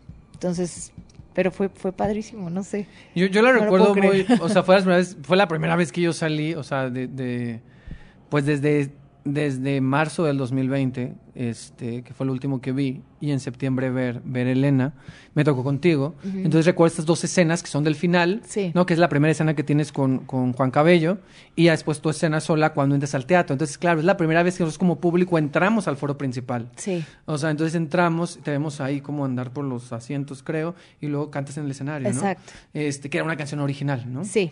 Entonces sí recuerdo mucho ese momento, o sea, sí recuerdo, eh, no recuerdo la canción, pero sí recuerdo este momento de tú cantando en el, en el escenario y se me hizo, no sé, se me quedó muy, muy grabada esa escena y esa experiencia.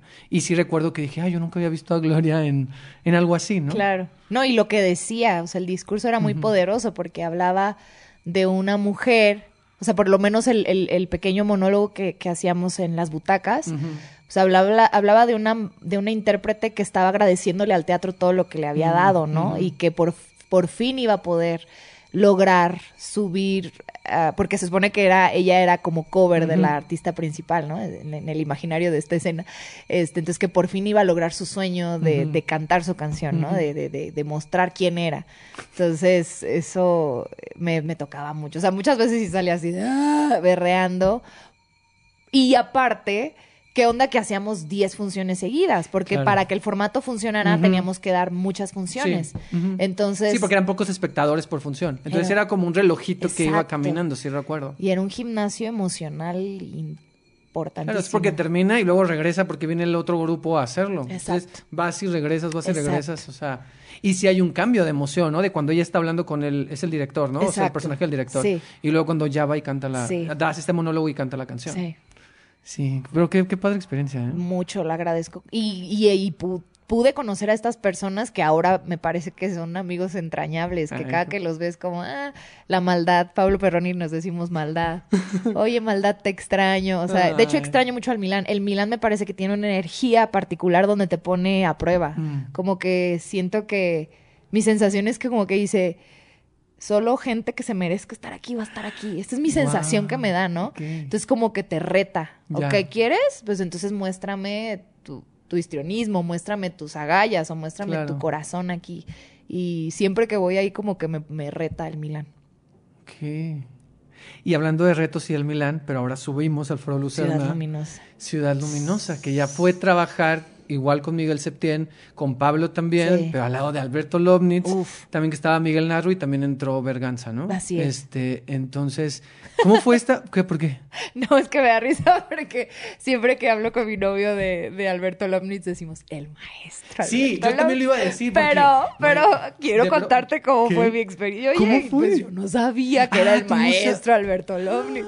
Claro, Entonces, una burla hacia mí porque, ah, okay, a ver. porque pues obviamente con respeto a todos mis compañeros, ¿no? Es que tú, o sea, a ver, estabas un poco, con todo respeto, en una burbuja, ¿no? O sea, del teatro musical. Y entonces no conocías el otro teatro. Y Elena fue un primer paso, pero aquí fue ya otro gran paso también. Entonces, eh, no sabía quién era el maestro Alberto, perdón, maestro Alberto Lomnitz. Pero sí, no, no sabía, no sabía su trayectoria, no sabía su experiencia. Entonces, de repente como que yo sentía que si hubiese sabido me hubiese acercado, mi acercamiento hubiese sido diferente. Yo llegué muy, ay, ¿qué pasó? Hola, Alberto, mucho gusto. Ay, qué padre, Alberto, mucho gusto. y luego es el maestro, Alberto. Yo, ay, perdón, una disculpa, pero... ¿Cuándo, ¿Y cómo supiste? ¿Cuándo supiste? No me acuerdo, no me acuerdo exactamente. No sé si fue en la conferencia de prensa. No sé, pero, pero me dio una risa porque dije, ay, Dios, ¿con quién estoy parada? Pero también, o sea, creo que también, o sea, es, o, sea, fue interesante no saber, pues porque también fue como muy tu acercamiento muy natural, ¿no? A veces uno tiene estas ideas de las personas y entonces ya vas más como que, ay, el maestro, no sé qué. Y a veces las figuras son son súper buenas, no todos, pero a veces son muy, muy accesibles, muy buena onda y, es esta experiencia que también la comparten, ¿no? Y el maestro es así, tal cual, o sea, ahora ya le digo maestro. no, igual lo veo y lo saludo con mucho gusto, este, pero sí, pues imagínate verlo aventarse escenas de 30, 40, no me acuerdo ni cuánto duraba sus escenas. Sus escenas eran muy largas. Y yo así, esponja, otra vez, ¿no? Y aquí tú tienes una, tenías una escena que también era muy intensa. Ay, sí. O sea, era un personaje muy intenso. Entonces, venir de, claro, haces 12 princesas en pugna, pero es comedia, es falsa. Haces acá, que tiene sus, Elena, ¿no? Que tiene sus características, que es un par de escenas, que hay una canción, ¿no? Al final de cuentas, tienes algo también del musical que te soporta. Claro. Pero aquí vas sola al musical, vas con el maestro, Alberto. Aunque no, digo, Nunca tu, tu interacción es con Pablo, pero pero ¿cómo fue enfrentarte a... O sea, suena muy cliché la pregunta, pero yo sí creo que fue como un reto, ¿no? Supongo. Sí, es que Miguel sabe, o sea, Miguel sabe, y eso es como lo que te comentaba un poquito también de Vedette, o sea, como confiar mucho en, en la perspectiva de quien te está dirigiendo. Eh, y, y Miguel tiene un... Sí, como que siento que tiene una sensibilidad muy particular para, para abordar las cosas y para que sea llevadero el proceso. O sea, es muy llevadero. Porque hablo de los procesos porque siempre genera dudas, siempre genera incertidumbre, siempre genera cómo lo voy a abordar, será la manera correcta, lo estaré haciendo de la manera correcta. Y siento que aquí con Miguel siempre como que resulta como, no fácil, pero como que sí, como si fuera mantequilla, me da esta imagen como de, ah, como que vas poco a poco moldeando el proceso y, y, y llegas pues a vivir el presente, es que no hay de otra. Y había momentos en que la escena me daba para soltarme igual a llorar impresionantemente y otras donde no, no pasaba nada, o sea, porque no es el punto llorar, sino que lo que estás diciendo sea verdadero. Y a veces no era tan verdadero, o sea, también como que, te digo, aprender como a soltar. Y eso Miguel lo tiene muy, claro. O sea, es muy, sí, condescendiente con sus actores. No sé si es la palabra tampoco, pero. No, pero, pero que, o sea, sí, a fin de cuentas es comprensivo y como dices, o sea, como que todo fluía, pues, ¿no? o sea, por lo que, por lo que dices, pues. Exacto. Y también estas ideas, quitar estas ideas de, de, siento de que, ah, es buena actriz porque mira cómo lloró. Mira cómo Mira cómo, cómo se quebró, ¿no? Que cuando uno es fuera de esa estirpe de teatro, uno piensa que tiene que mm. llegar a ese punto. Y de repente dije, no, no, o sea, eh, eh, Miguel me dio esas herramientas para decir, no, pues es lo que es en el momento, como sea. Claro, porque si no es una carga que traes de tiene que pasar esto, tiene que pasar esto, y entonces eso no te deja, no te deja estar en el presente, sí, ¿no? Totalmente, totalmente. Y me hubiese gustado seguirla más, ¿sabes? O sea, como Dieron pocas funciones, ¿no? Dimos poquitas funciones, este, y como te dije, siempre, o sea, es un proceso que no, no acaba. Por ahí de las de 100 funciones dices, ah, como que ya le agarré. y luego, ¿qué sigue? ¿Qué puedes explorar más? Sí, y aparte tú venir de, de en musicales dar muchas funciones y aquí pues dieron menos, ¿no? Aparte es otro sistema, ¿no? O sea, sí estás fines de semana, pero a lo mejor no das tantas funciones. Sí. Y son temporadas más cortas, ¿no? O sea, sobre todo porque luego esos el Teatro Milán, por ejemplo, pues son temporadas no tan largas, no son muy cortitas, pero no son tan largas, porque luego es la que sigue, ¿no? La obra que sigue, la obra que sigue, y ya viene la que sigue. Y entonces es otro sistema. Sí. Pero te, te quería preguntar mucho de esto, sea, de tu trabajo con Miguel y de tu trabajo en estos dos proyectos. O sea, y creo que al principio, cuando te hice las preguntas, eh, las palabras, perdón, que te dije teatro de texto, tú mencionaste como enriquecimiento. Sí. Creo que eso fue lo que dijiste. Literal, creo que eso ha sido. O sea, yo obviamente he tomado clases de actuación, pero yo como siempre digo, una cosa es la teoría y otra es la práctica. Entonces el hecho de que Miguel me permita practicar, a lo mejor, eh, sí, sí, que me permita practicar, que me permita poner en experiencia lo que me han dicho en teoría y también regarla y también como pues aceptar de dónde vengo y que eso sea, porque en algún momento esto nadie lo supo porque no salió a la luz, pero después de de Elena, en diciembre hicimos eh, un workshop o un taller de sueño de una noche de verano. Okay. Yo era Elena, justamente, o sea, me da curiosidad porque me perseguían las Helenas. Trabajando con Miguel Septién, juntamos un elenco bien bonito, la idea era hacer una, estaba Regina Blandón, estaba también este... Ay, a lo mejor no debo decir esto. Yo no sabía eso. Sí, ya, fue. ya, fue. Este, Pablo Perroni, este, eh, Alfred, em, Alfredo Gatica, este Eugenio. ¡Ay! Dios mío. Eugenio. Se me, va a matar. Eugenio. este, pero bueno, había, había un elenco muy padre. Jimena Romo. Había un elenco muy padre que, que, que, que, aparte, ¿no? Imagínate, gente del teatro de texto, gente del cine, de repente, mezclados, de tele también. Eh, y, y yo estaba así con Shakespeare, con un texto de Shakespeare. Miguel, ¿es en serio? ¿Qué me quieres hacer? Gloria, confía. Ah. Shakespeare es mucho más cercano al teatro musical de lo que crees. De hecho, sí. Y yo, Salvador Petrola también estaba, este, Leo Bono. O sea, era una cosa, era una cosa hermosa. Increíble ¿Por qué no lo hacen? Hicimos dos funciones chiquitas cerradas a nuestra gente, ah. porque ya el proyecto, te digo, no dio a la luz, pero, oh, pero fue una experiencia, o sea, fue, justo esa fue la segunda que hice con Miguel, por así decirlo. Y fue una experiencia donde dije, sí, confía, confía en tus mm. herramientas. No sé por qué tendemos a querer separar y ser súper absolutistas en teatro musical, teatro de texto. Mm. O sea, eh, estamos mucho más hermanados de lo que creemos. Tendríamos que estar mucho más hermanados, porque ¿por qué el hecho de que sea musical no va a tener verdad? ¿Y por qué el hecho de que sea de texto no va a tener ritmo, por decirlo, no? Wow, pero justo, eh, qué interesante lo que dices, porque siento que son prejuicios que se tienen. Prejuicios completamente. Y de nosotros, o sea, como también un bailarín clásico contra un bailarín de show, ¿no? o sea, como que nosotros mismos separamos y dividimos cuando realmente eh, estamos mucho más conjugados y podemos traer herramientas de uno y del otro lado y, generar cosas muy padres. Entonces, eso es para mí, por eso es enriquecedor, porque pude confiar en las herramientas que me daba el teatro musical, que podrían ser superficiales para la gente del teatro de texto, mm. pero sumaron muy bien al teatro de texto y mm. aprendí muchas herramientas de compañeros que hacen teatro de texto para llevarlo al teatro musical. Y ahí vamos. Y nos complementamos. La verdad es que fue, fue muy bonito todo. ¿Te gustaría hacer más teatro de texto? Me encantaría. Sí, pero luego no da la vida. sí, luego es complicado los tiempos y los ensayos. Y, sí. Pero sí, me gustaría, me gustaría. Y soy intensa, o sea, ya me di cuenta que sí me gusta la intensidad, por eso Miguel, me habla para esos personajes tan intensos. Porque ese personaje, el de Ciudad Luminosa, era intenso. Fuerte, y el final también. El fin, Ya, me quiero mencionar eso porque ya puedo spoilear. Recuerdo que, cuidaban ese final, ¿no? Recuerdo cuando estaba lo cuidaban mucho. Sí sí recuerdo, es que al final era como, o sea, no voy a decir qué pasaba, pero, pero sí pasaba algo como que te sacaba de onda, pues te podía asustar, o sea, porque había algo, pero ese símbolo que aparecía al final, pues representaba algo. Totalmente. O sea, tenía algo que tenía que ver con la historia y era como de chin, o sea, es como si apenas comienza la historia. Yo, yo lo veo así. ¿no? O sea, esas obras donde termina y empieza apenas. Tal cual. Y tenía que ver con algo porque pues Gloria aparecía. Sí, será una aparición ahí. Fantasmagórico. Fantasmagórico, exactamente, sí. Me encantaba, ¿eh? Sí, me imagino. Era lo que más lo disfrutaba. Lo disfrutaba mucho, sí, sí. Me imagino.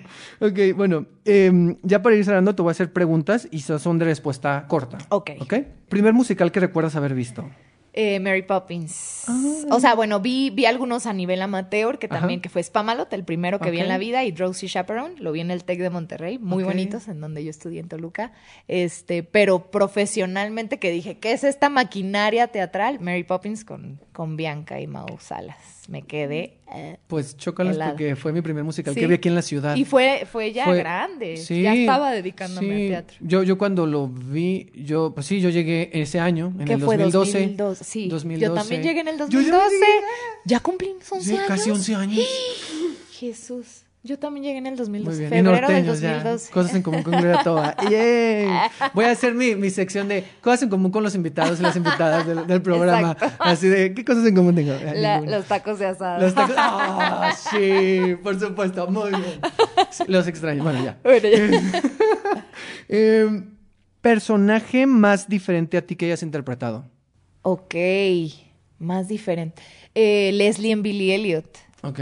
Me costó un poquito de trabajo me, pedían más masculinidad, más ah, masculinidad, más fuerza. Tienes que mover a los mineros. Abre las piernas, enraízate. Y yo de, no, quiero estar en Bebel. sí. Que supongo que Billy fue también como para todos, ¿no? No solo para las mujeres, sino para los hombres, porque es como que pues tenían que ser estos mineros, ¿no? o sea, sí. Eh, no, no, sí, no. Jules dice, pues así que digas que masculinos, la mayoría no eran muy masculinos y tenían que salir a... Sí. Y yo también, yo también muy, me acuerdo. muy femenina y de repente no maquillarme, estar como más con ropa holgada. Sí, sí me acuerdo del... Eso era muy interesante. Qué interesante. Un personaje que recuerdas con cariño, de los que has interpretado. Eh, Bonnie, de aplauso, sí, me representa. ¿Cuál crees para ti que es el objetivo del teatro? Ay, Dios, ok. Pues esto que te dije, a pequeña gran escala el transformar en, en, una cosita, en un mínimo ya transformaste a las personas. Y ya en un aspecto como más general, eh, pues sí, yo sí creo que o sea, concientizar o, reflejar, reflejar algo de algo. Mm. Puede ser lo más mundano, o sea, por decirle mundano, o lo más básico, o sea, hasta problemáticas que, que sí dices, ah, caray, o sea, alguna vez lo, lo mencionaba, ¿no? O sea, el, el, que yo pueda llorar con una escena o que yo pueda decir, híjole, yo viví esto, creo que eso es lo más poderoso del teatro, la representación y, la, y el reflejo de lo que somos como seres humanos, para bien y para mal, ¿no? sí. sí, porque puede tener este lado luminoso donde te, ¿no? O sea, donde, por ejemplo, estas obras donde ves a estos personajes que son como soñadores, ¿no? O sea, que tienen algo, pues hay algo que tú traes una lucha y te identificas con la lucha de él, pero a veces pasa algo oscuro en escena y también te pega y hasta te puede incomodar y al principio no, no, dices, ay, esa obra no me gustó, pero luego pasa el tiempo y dices, ay, no me gustó porque... Por esto, ¿qué, me, qué me, quería decir? Exacto, de mí? sí, es, es, fuerte.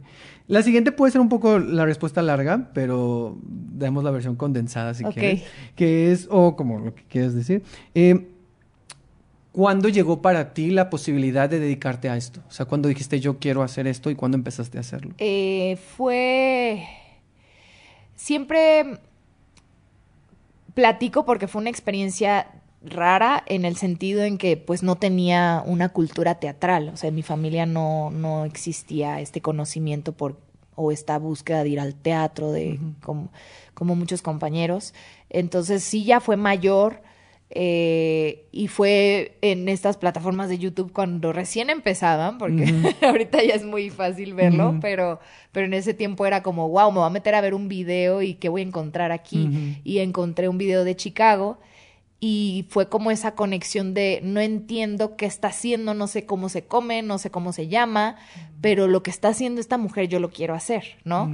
Fue un, ah, algo, una chispa que se encendió, como que, como que encontré, porque ya había buscado en el modelaje, había mm. buscado en la conducción, me gustaba, por eso estudié comunicación, porque me gustaba conducir, la locución, no sé qué, pero no me hallaba, no había como un espacio. Y ahí fue ese punto donde dije, ah, es esto, ¿no? Y eso se lo adjudico a mi maestra de canto en ese tiempo porque me, dije, si quiero hacer eso, pues entonces tengo que cantar, ¿no? Entonces mm. tengo que entrar a clases de canto. Entré a clases de canto y la maestra fue la que me dijo, tú podrías hacer este teatro musical en México. Me dijo, ¿por qué no te vas a audicionar? Y fue la que me, como que siento que ella abrió ese, Mm. esa posibilidad. La posibilidad. Y fue cuando empecé a, a animarme a venir a audicionar sin, con nulo conocimiento, nulo, de lo que tenía que hacer para una audición. o sea, sí soy un claro ejemplo de la he regado muchas veces Pero has aprendido. he aprendido, pues eh, sí, obviamente también, gracias a Dios he tenido la suerte de trabajar con gente muy fregona, honestamente, con gente que, Anabel Dueñas, Lalo Ibarra, Tere Ríos, Samantha Salgado, David, o sea, como que esa vieja guardia que, que me enseñaron cosas, o sea, tanto en escena como fuera, entonces como que igual, esponja absorbente, y eso fue lo que ya me empezó como a, dije, no, honestamente, esto es lo que quiero hacer. Porque hice la tiendita de los horrores mientras estaba estudiando la, la La carrera. carrera. Entonces, como que todavía era un hobby, por así decirlo. Claro.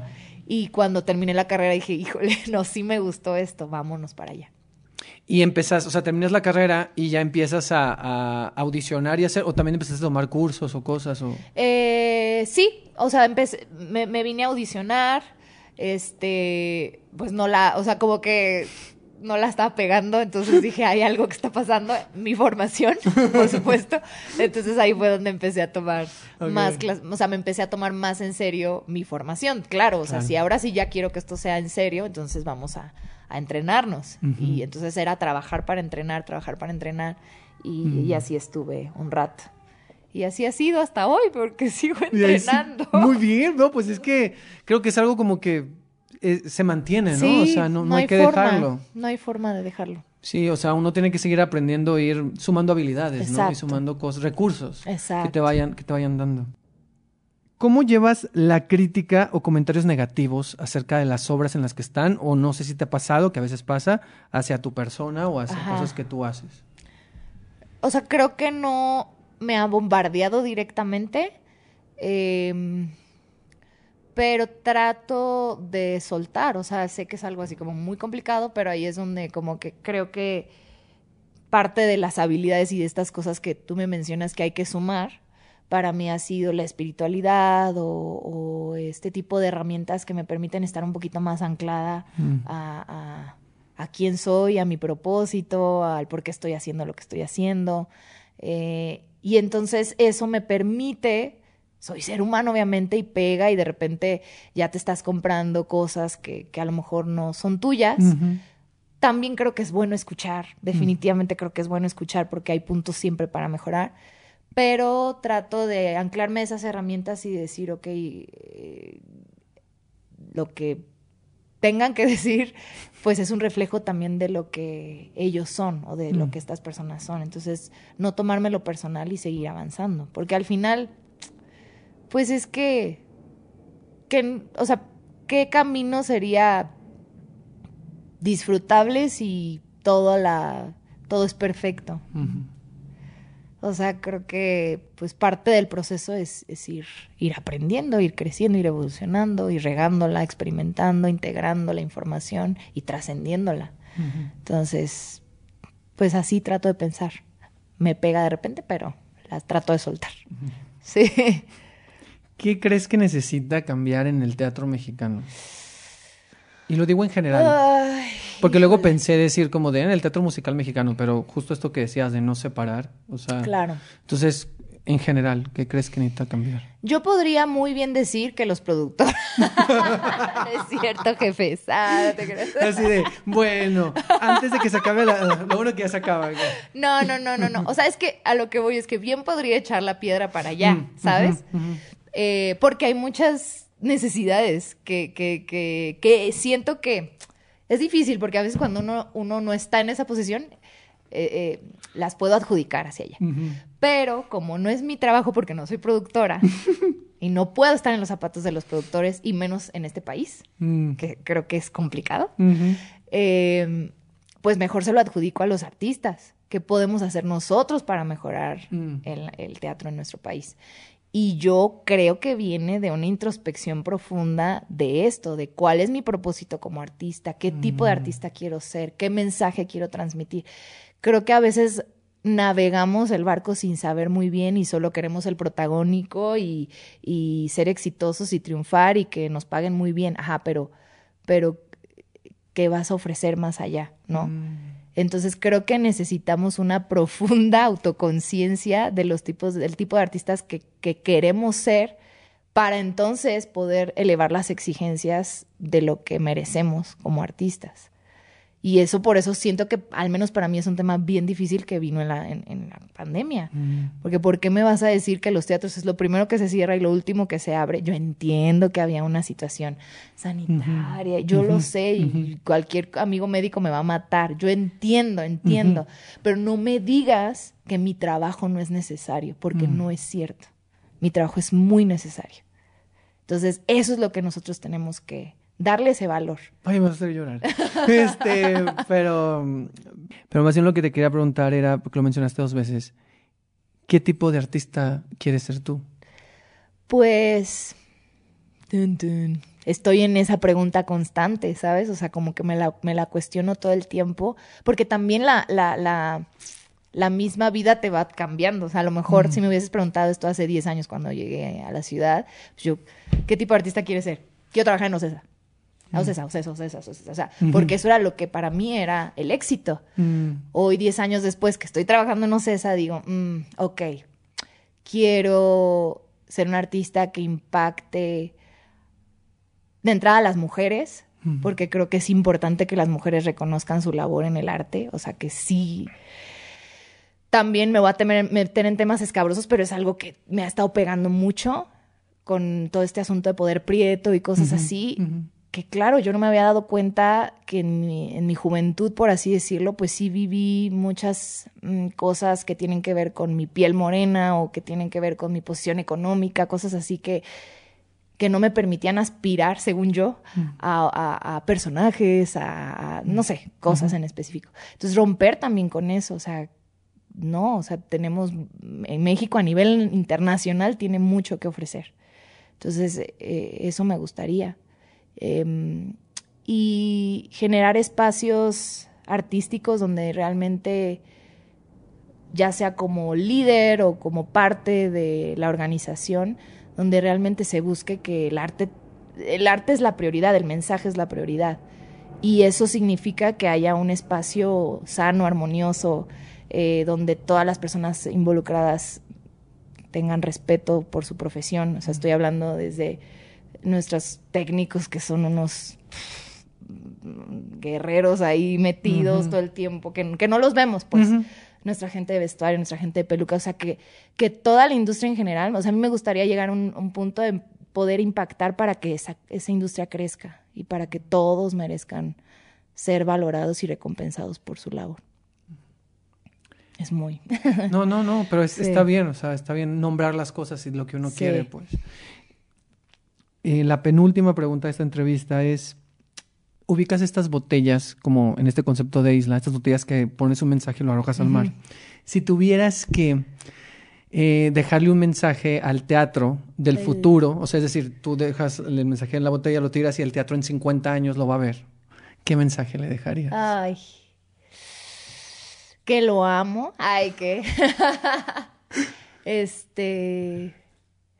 Eso, que lo amo y que siempre confío en, en lo que yo pueda ofrecer para que siga creciendo, para que siga siendo visto y para que siga perdurando por los siglos de los siglos como, como ha perdurado. Claro. Porque ¿por qué de todas las cosas que existen en la realidad, el teatro sigue existiendo? Wow, sí. No, lo había visto así, pero sí, sí, sí, estoy de acuerdo. O sea, es algo que ha ido evolucionando. Claro. No sé qué va a ser y a veces me vuelvo un poco rejega de las nuevas tecnologías y de lo y cómo van impactando en el teatro. Claro. Pero, y creo que no va, no, no puede existir teatro virtual. Yo sí creo eso, honestamente. No, está bien, está bien. O sea, creo que sí se necesita la interacción directa. Sí, claro. Eh, pero en todo lo que necesite para esa evolución en 50 años, ahí, ahí estoy, estoy puesta. Ok. Y la última pregunta es que me hagas una pregunta a mí. Eh. Que tú me preguntes algo. A ver. de teatro, de lo que quieras, pero... No me hagas llorar. No. Este. Es que no sé si quiero una pregunta o, un, o decirte algo, pero... No, puedo decir, o sea, no tiene que ser una pregunta, forzosamente. Pues puede ser una pregunta, pero si quieres decir algo está bien. Bueno, está o, bien. o las dos, o... Si, O sea, si no encuentras la pregunta, puede ser. Va a estar mezcladita. O sea, creo que me siento profundamente agradecida por personas como tú, por Andrea también. O sea, porque estamos en este mismo barco haciendo crecer el teatro, o sea, que la gente lo conozca, que la gente se conecte. Entonces me siento muy, muy agradecida. A lo mejor mi pregunta tendría que ver como, ¿estás consciente del impacto que estás generando con tu contenido, con tu trabajo? Siento que apenas estoy siendo consciente. O sea, siento que no soy tan consciente todavía, pero poco a poco me he dado cuenta. O sea, creo que últimamente sí me doy cuenta como de que... O sea, como que uno pensaría que todo se mide en... re- Pues me manejo en redes. Claro. Que se mide por likes, Likes, por seguidores, y eso. exacto. Pero como que... Y a veces al principio es como de, bueno, yo tengo mis dos mil seguidores, Claro, ¿no? Yo tengo mis te no sé qué. sí. Pero ya creo que actual cuando ves el impacto... Exacto. Cuando con personas que te cuentan cosas, que te platican, dicen, ah, yo te sigo, que dicen, ah, yo sigo tus videos, ah, yo fui a ver esta obra porque tú dijiste, o sea, como que esa responsabilidad es una, con- o sea, poco a poco soy consciente. Pero, y también con este podcast que, que, que estamos comenzando, que este es el quinto episodio, eh, como que me doy cuenta que llegó a otras personas que no me imaginé que iba a llegar. Claro. Entonces, apenas lo estoy siendo consciente. Sí. Todavía no tanto, es un proceso. Sí, te lo digo porque es importante. O sea, y, y también por eso yo me, cuando me dices, ¿no? ¿Qué, qué tipo de artista? Pues también me, lo, me lo cuestiono porque en la medida de que nos demos cuenta de la, o sea, de esa conexión que tenemos, más allá de estadísticas, que pues ya también es, o sea, parece que nos midiéramos en números, ¿no? Y entiendo esa parte, pero realmente lo humano, humano, humano, pues no se puede medir Claro. no se puede medir. Entonces, eh, creo que en la medida en que nos hagamos cada vez más conscientes de, de ese valor, como artistas, como creadores, como, eh, sí, como periodistas, o sea, como todo, Sí, toda sí. esta gama de, de gente, no sé, yo siento que el teatro nos lo va a agradecer. O sea, no, la industria y las futuras generaciones también, que al final eso es lo importante, porque uno se muere y ya, ya sabes. Es como, bueno, Pero, pero, pero tocas otro tema muy fuerte, porque tiene que ver con esta idea de, de legado, o sea, qué está dejando uno Claro. y qué marca dejas. Y eso es, fu- a mí se me hace como mucha responsabilidad y se me hace fuerte, ¿no? Pero pues ya la, la adquiriste. Ya sé. Ya te- Bueno, tú también. Como dice, decía Belma en, un, en una escena, ya te jodiste, mi reina. Yo también dije, híjole, en el momento en que me comprometí en esto, pues Claro. es- ya me comprometí. Así es. Muchas gracias, Gloria. Gracias, eh, gracias. Andrea. Muy bonito. Muchas gracias. Gracias a ustedes.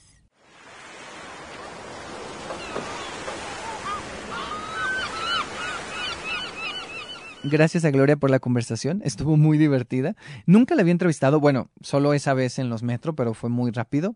Y, y fluyó muy bien la plática, la conversación. Muchas gracias, Gloria, por, por, haber, por haberte pasado por acá a la, a la isla. Y antes de terminar, les quiero compartir un poco de los próximos estrenos eh, que vienen ya en marzo y abril.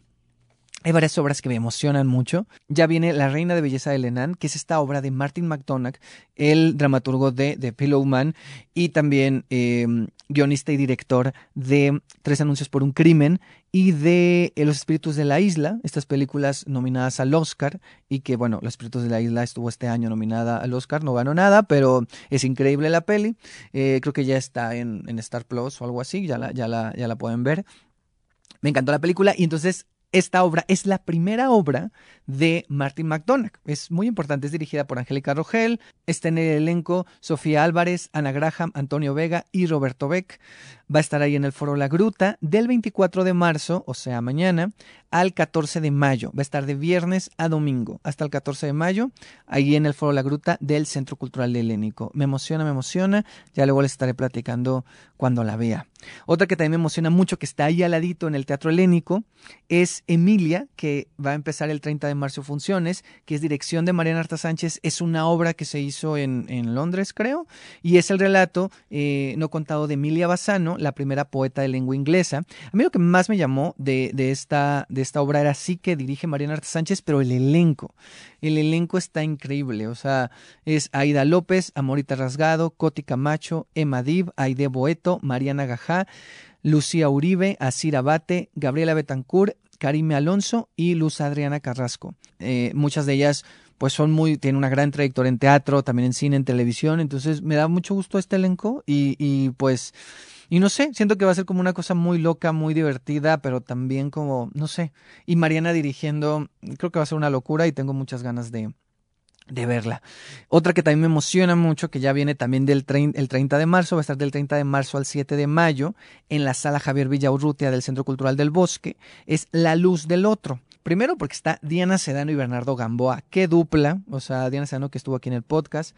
Bernardo que no ha estado, pero espero algún día esté. Bernardo de, Tártaro, de Un obús en el corazón, de Algo pasó. Entonces hay como, o sea, está increíble ellos dos juntos. Es un texto de Sergio López Vigueras y la dirección de David Salmón, creo que se escribe así, con P, Salmón. Este, eh, que ellos dos es el mismo, la misma dupla de Tártaro y ahora en esta nueva historia, La Luz del Otro, que sé que es una historia así como futurista posapocalíptica y eso me encanta. Entonces, a ver qué tal, que ya viene, ya viene La Luz del Otro. Otra que también me emociona, que es una comedia, eh, que es Huevos. Eh, que es de tercera llamada, está Adriana Llabrés alternando eh, Miguel Santarrita y Quetzal y Cortés, o sea, ellos dos, o sea, es la historia de un hombre y una mujer, pues. Adriana Llabrés está siempre, supongo, y Miguel y Quetzali eh, están alternando. Y dirige Benjamín Kahn. Y esto me llama la atención, sí por el elenco, sí por Benjamín, que está dirigiendo, pero también por la historia, porque es, es dicen que es una comedia acerca de eh, lo que significa como tener citas después de los 30, ¿no? Involucrarse en una relación después de los 30 y pues yo estoy ahí, ¿verdad? Entonces, pues, pues siento que puede ser interesante y por lo que he leído de entrevistas que han dado dicen que sí es una comedia, pero que también profundiza en ciertos temas y, y, como que le tengo ahí muchas ganitas a, huevos que va a estar ya pronto también ahí en el, en el, en el foro Shakespeare. Otra que también me emociona mucho, que esta no hay tanta información, es Desde Cero, que es un musical improvisado, literal es como combinar la impro, un show de impro con un musical. Entonces es como que en cada función se va a crear un musical diferente. Entonces imagínense, o sea, un musical improvisado, pues ahí todos se van a crear las canciones, la historia. Entonces, imagínense que, que, o sea, lo gastados que va a estar uno, porque va a tener que ir una vez y dos veces, tres veces, porque cada vez que vayas vas a ver a un elenco diferente. Bueno, o que pueda variar, pues, porque es, es, como un elenco, creo que son seis personas en, en cada función, pero del elenco son un montón. Entonces imagínense ahí cuántas veces no va a tener que ir uno para ver a todos y, y, lo padre es que cada vez vas a ver un musical diferente y eso es increíble, ¿no? Entonces, esta es dirigida por Angélica Rogel y en el elenco están Paloma Cordero, Leo Bono, Ana Guzmán, Caro Vélez, Jerry Velázquez, Alba Mesa, Esban Lemus, Rubén Branco, José Grillet, eh, Rodolfo Zarco, Mau Hernández, Denisha, bueno, otros tantos me faltan. Pero ahí está, esta todavía no hay fecha, pero creo que ya viene, ya viene. Y para cerrar estas de las que me emocionan, tengo que hablar obviamente de lo que todo el mundo habla, porque todo el mundo habla de Jamie, mal, mal juego de palabras ahí, que va a estar a partir del 14 de abril en el Teatro Manolo Fábregas. Ya viene este musical que, que que bueno, hay una película, este musical que estuvo en el West End y está protagonizado, bueno, Jamie va a ser eh, Nelson Carreras y Joaquín Bondoni, también en el elenco están María Filippini, Flor Benítez, Luz Andán, Tania Valenzuela, Efraín Berry, Alberto Lobnitz, el maestro Alberto Lobnitz, como diría Gloria Tova, y Rogelio Suárez, eh, Lobnitz y Rogelio Suárez alternan el, el personaje. Y bueno, y, también un gran ensamble, ¿eh? sí, un gran ensamble que está ahí en Todo el Mundo Habla de Jamie. Y bueno, estas son algunas obras que ya vienen, que, me emocionan, que espero verlas y que espero compartirlas con ustedes, eh, ya sea por medio de un comentario aquí en el podcast o de alguna, eh, de alguna entrevista ahí en mis redes. Y hablando de las redes, recuerden que me pueden seguir en arroba teatro, tanto en Instagram como en Twitter y en arroba edresena-teatro en TikTok. Y bueno, ya es momento de ir dejando la isla. Gracias por haber estado aquí. Nos escuchamos en un próximo episodio y si no, de seguro nos vemos en el teatro. Bye.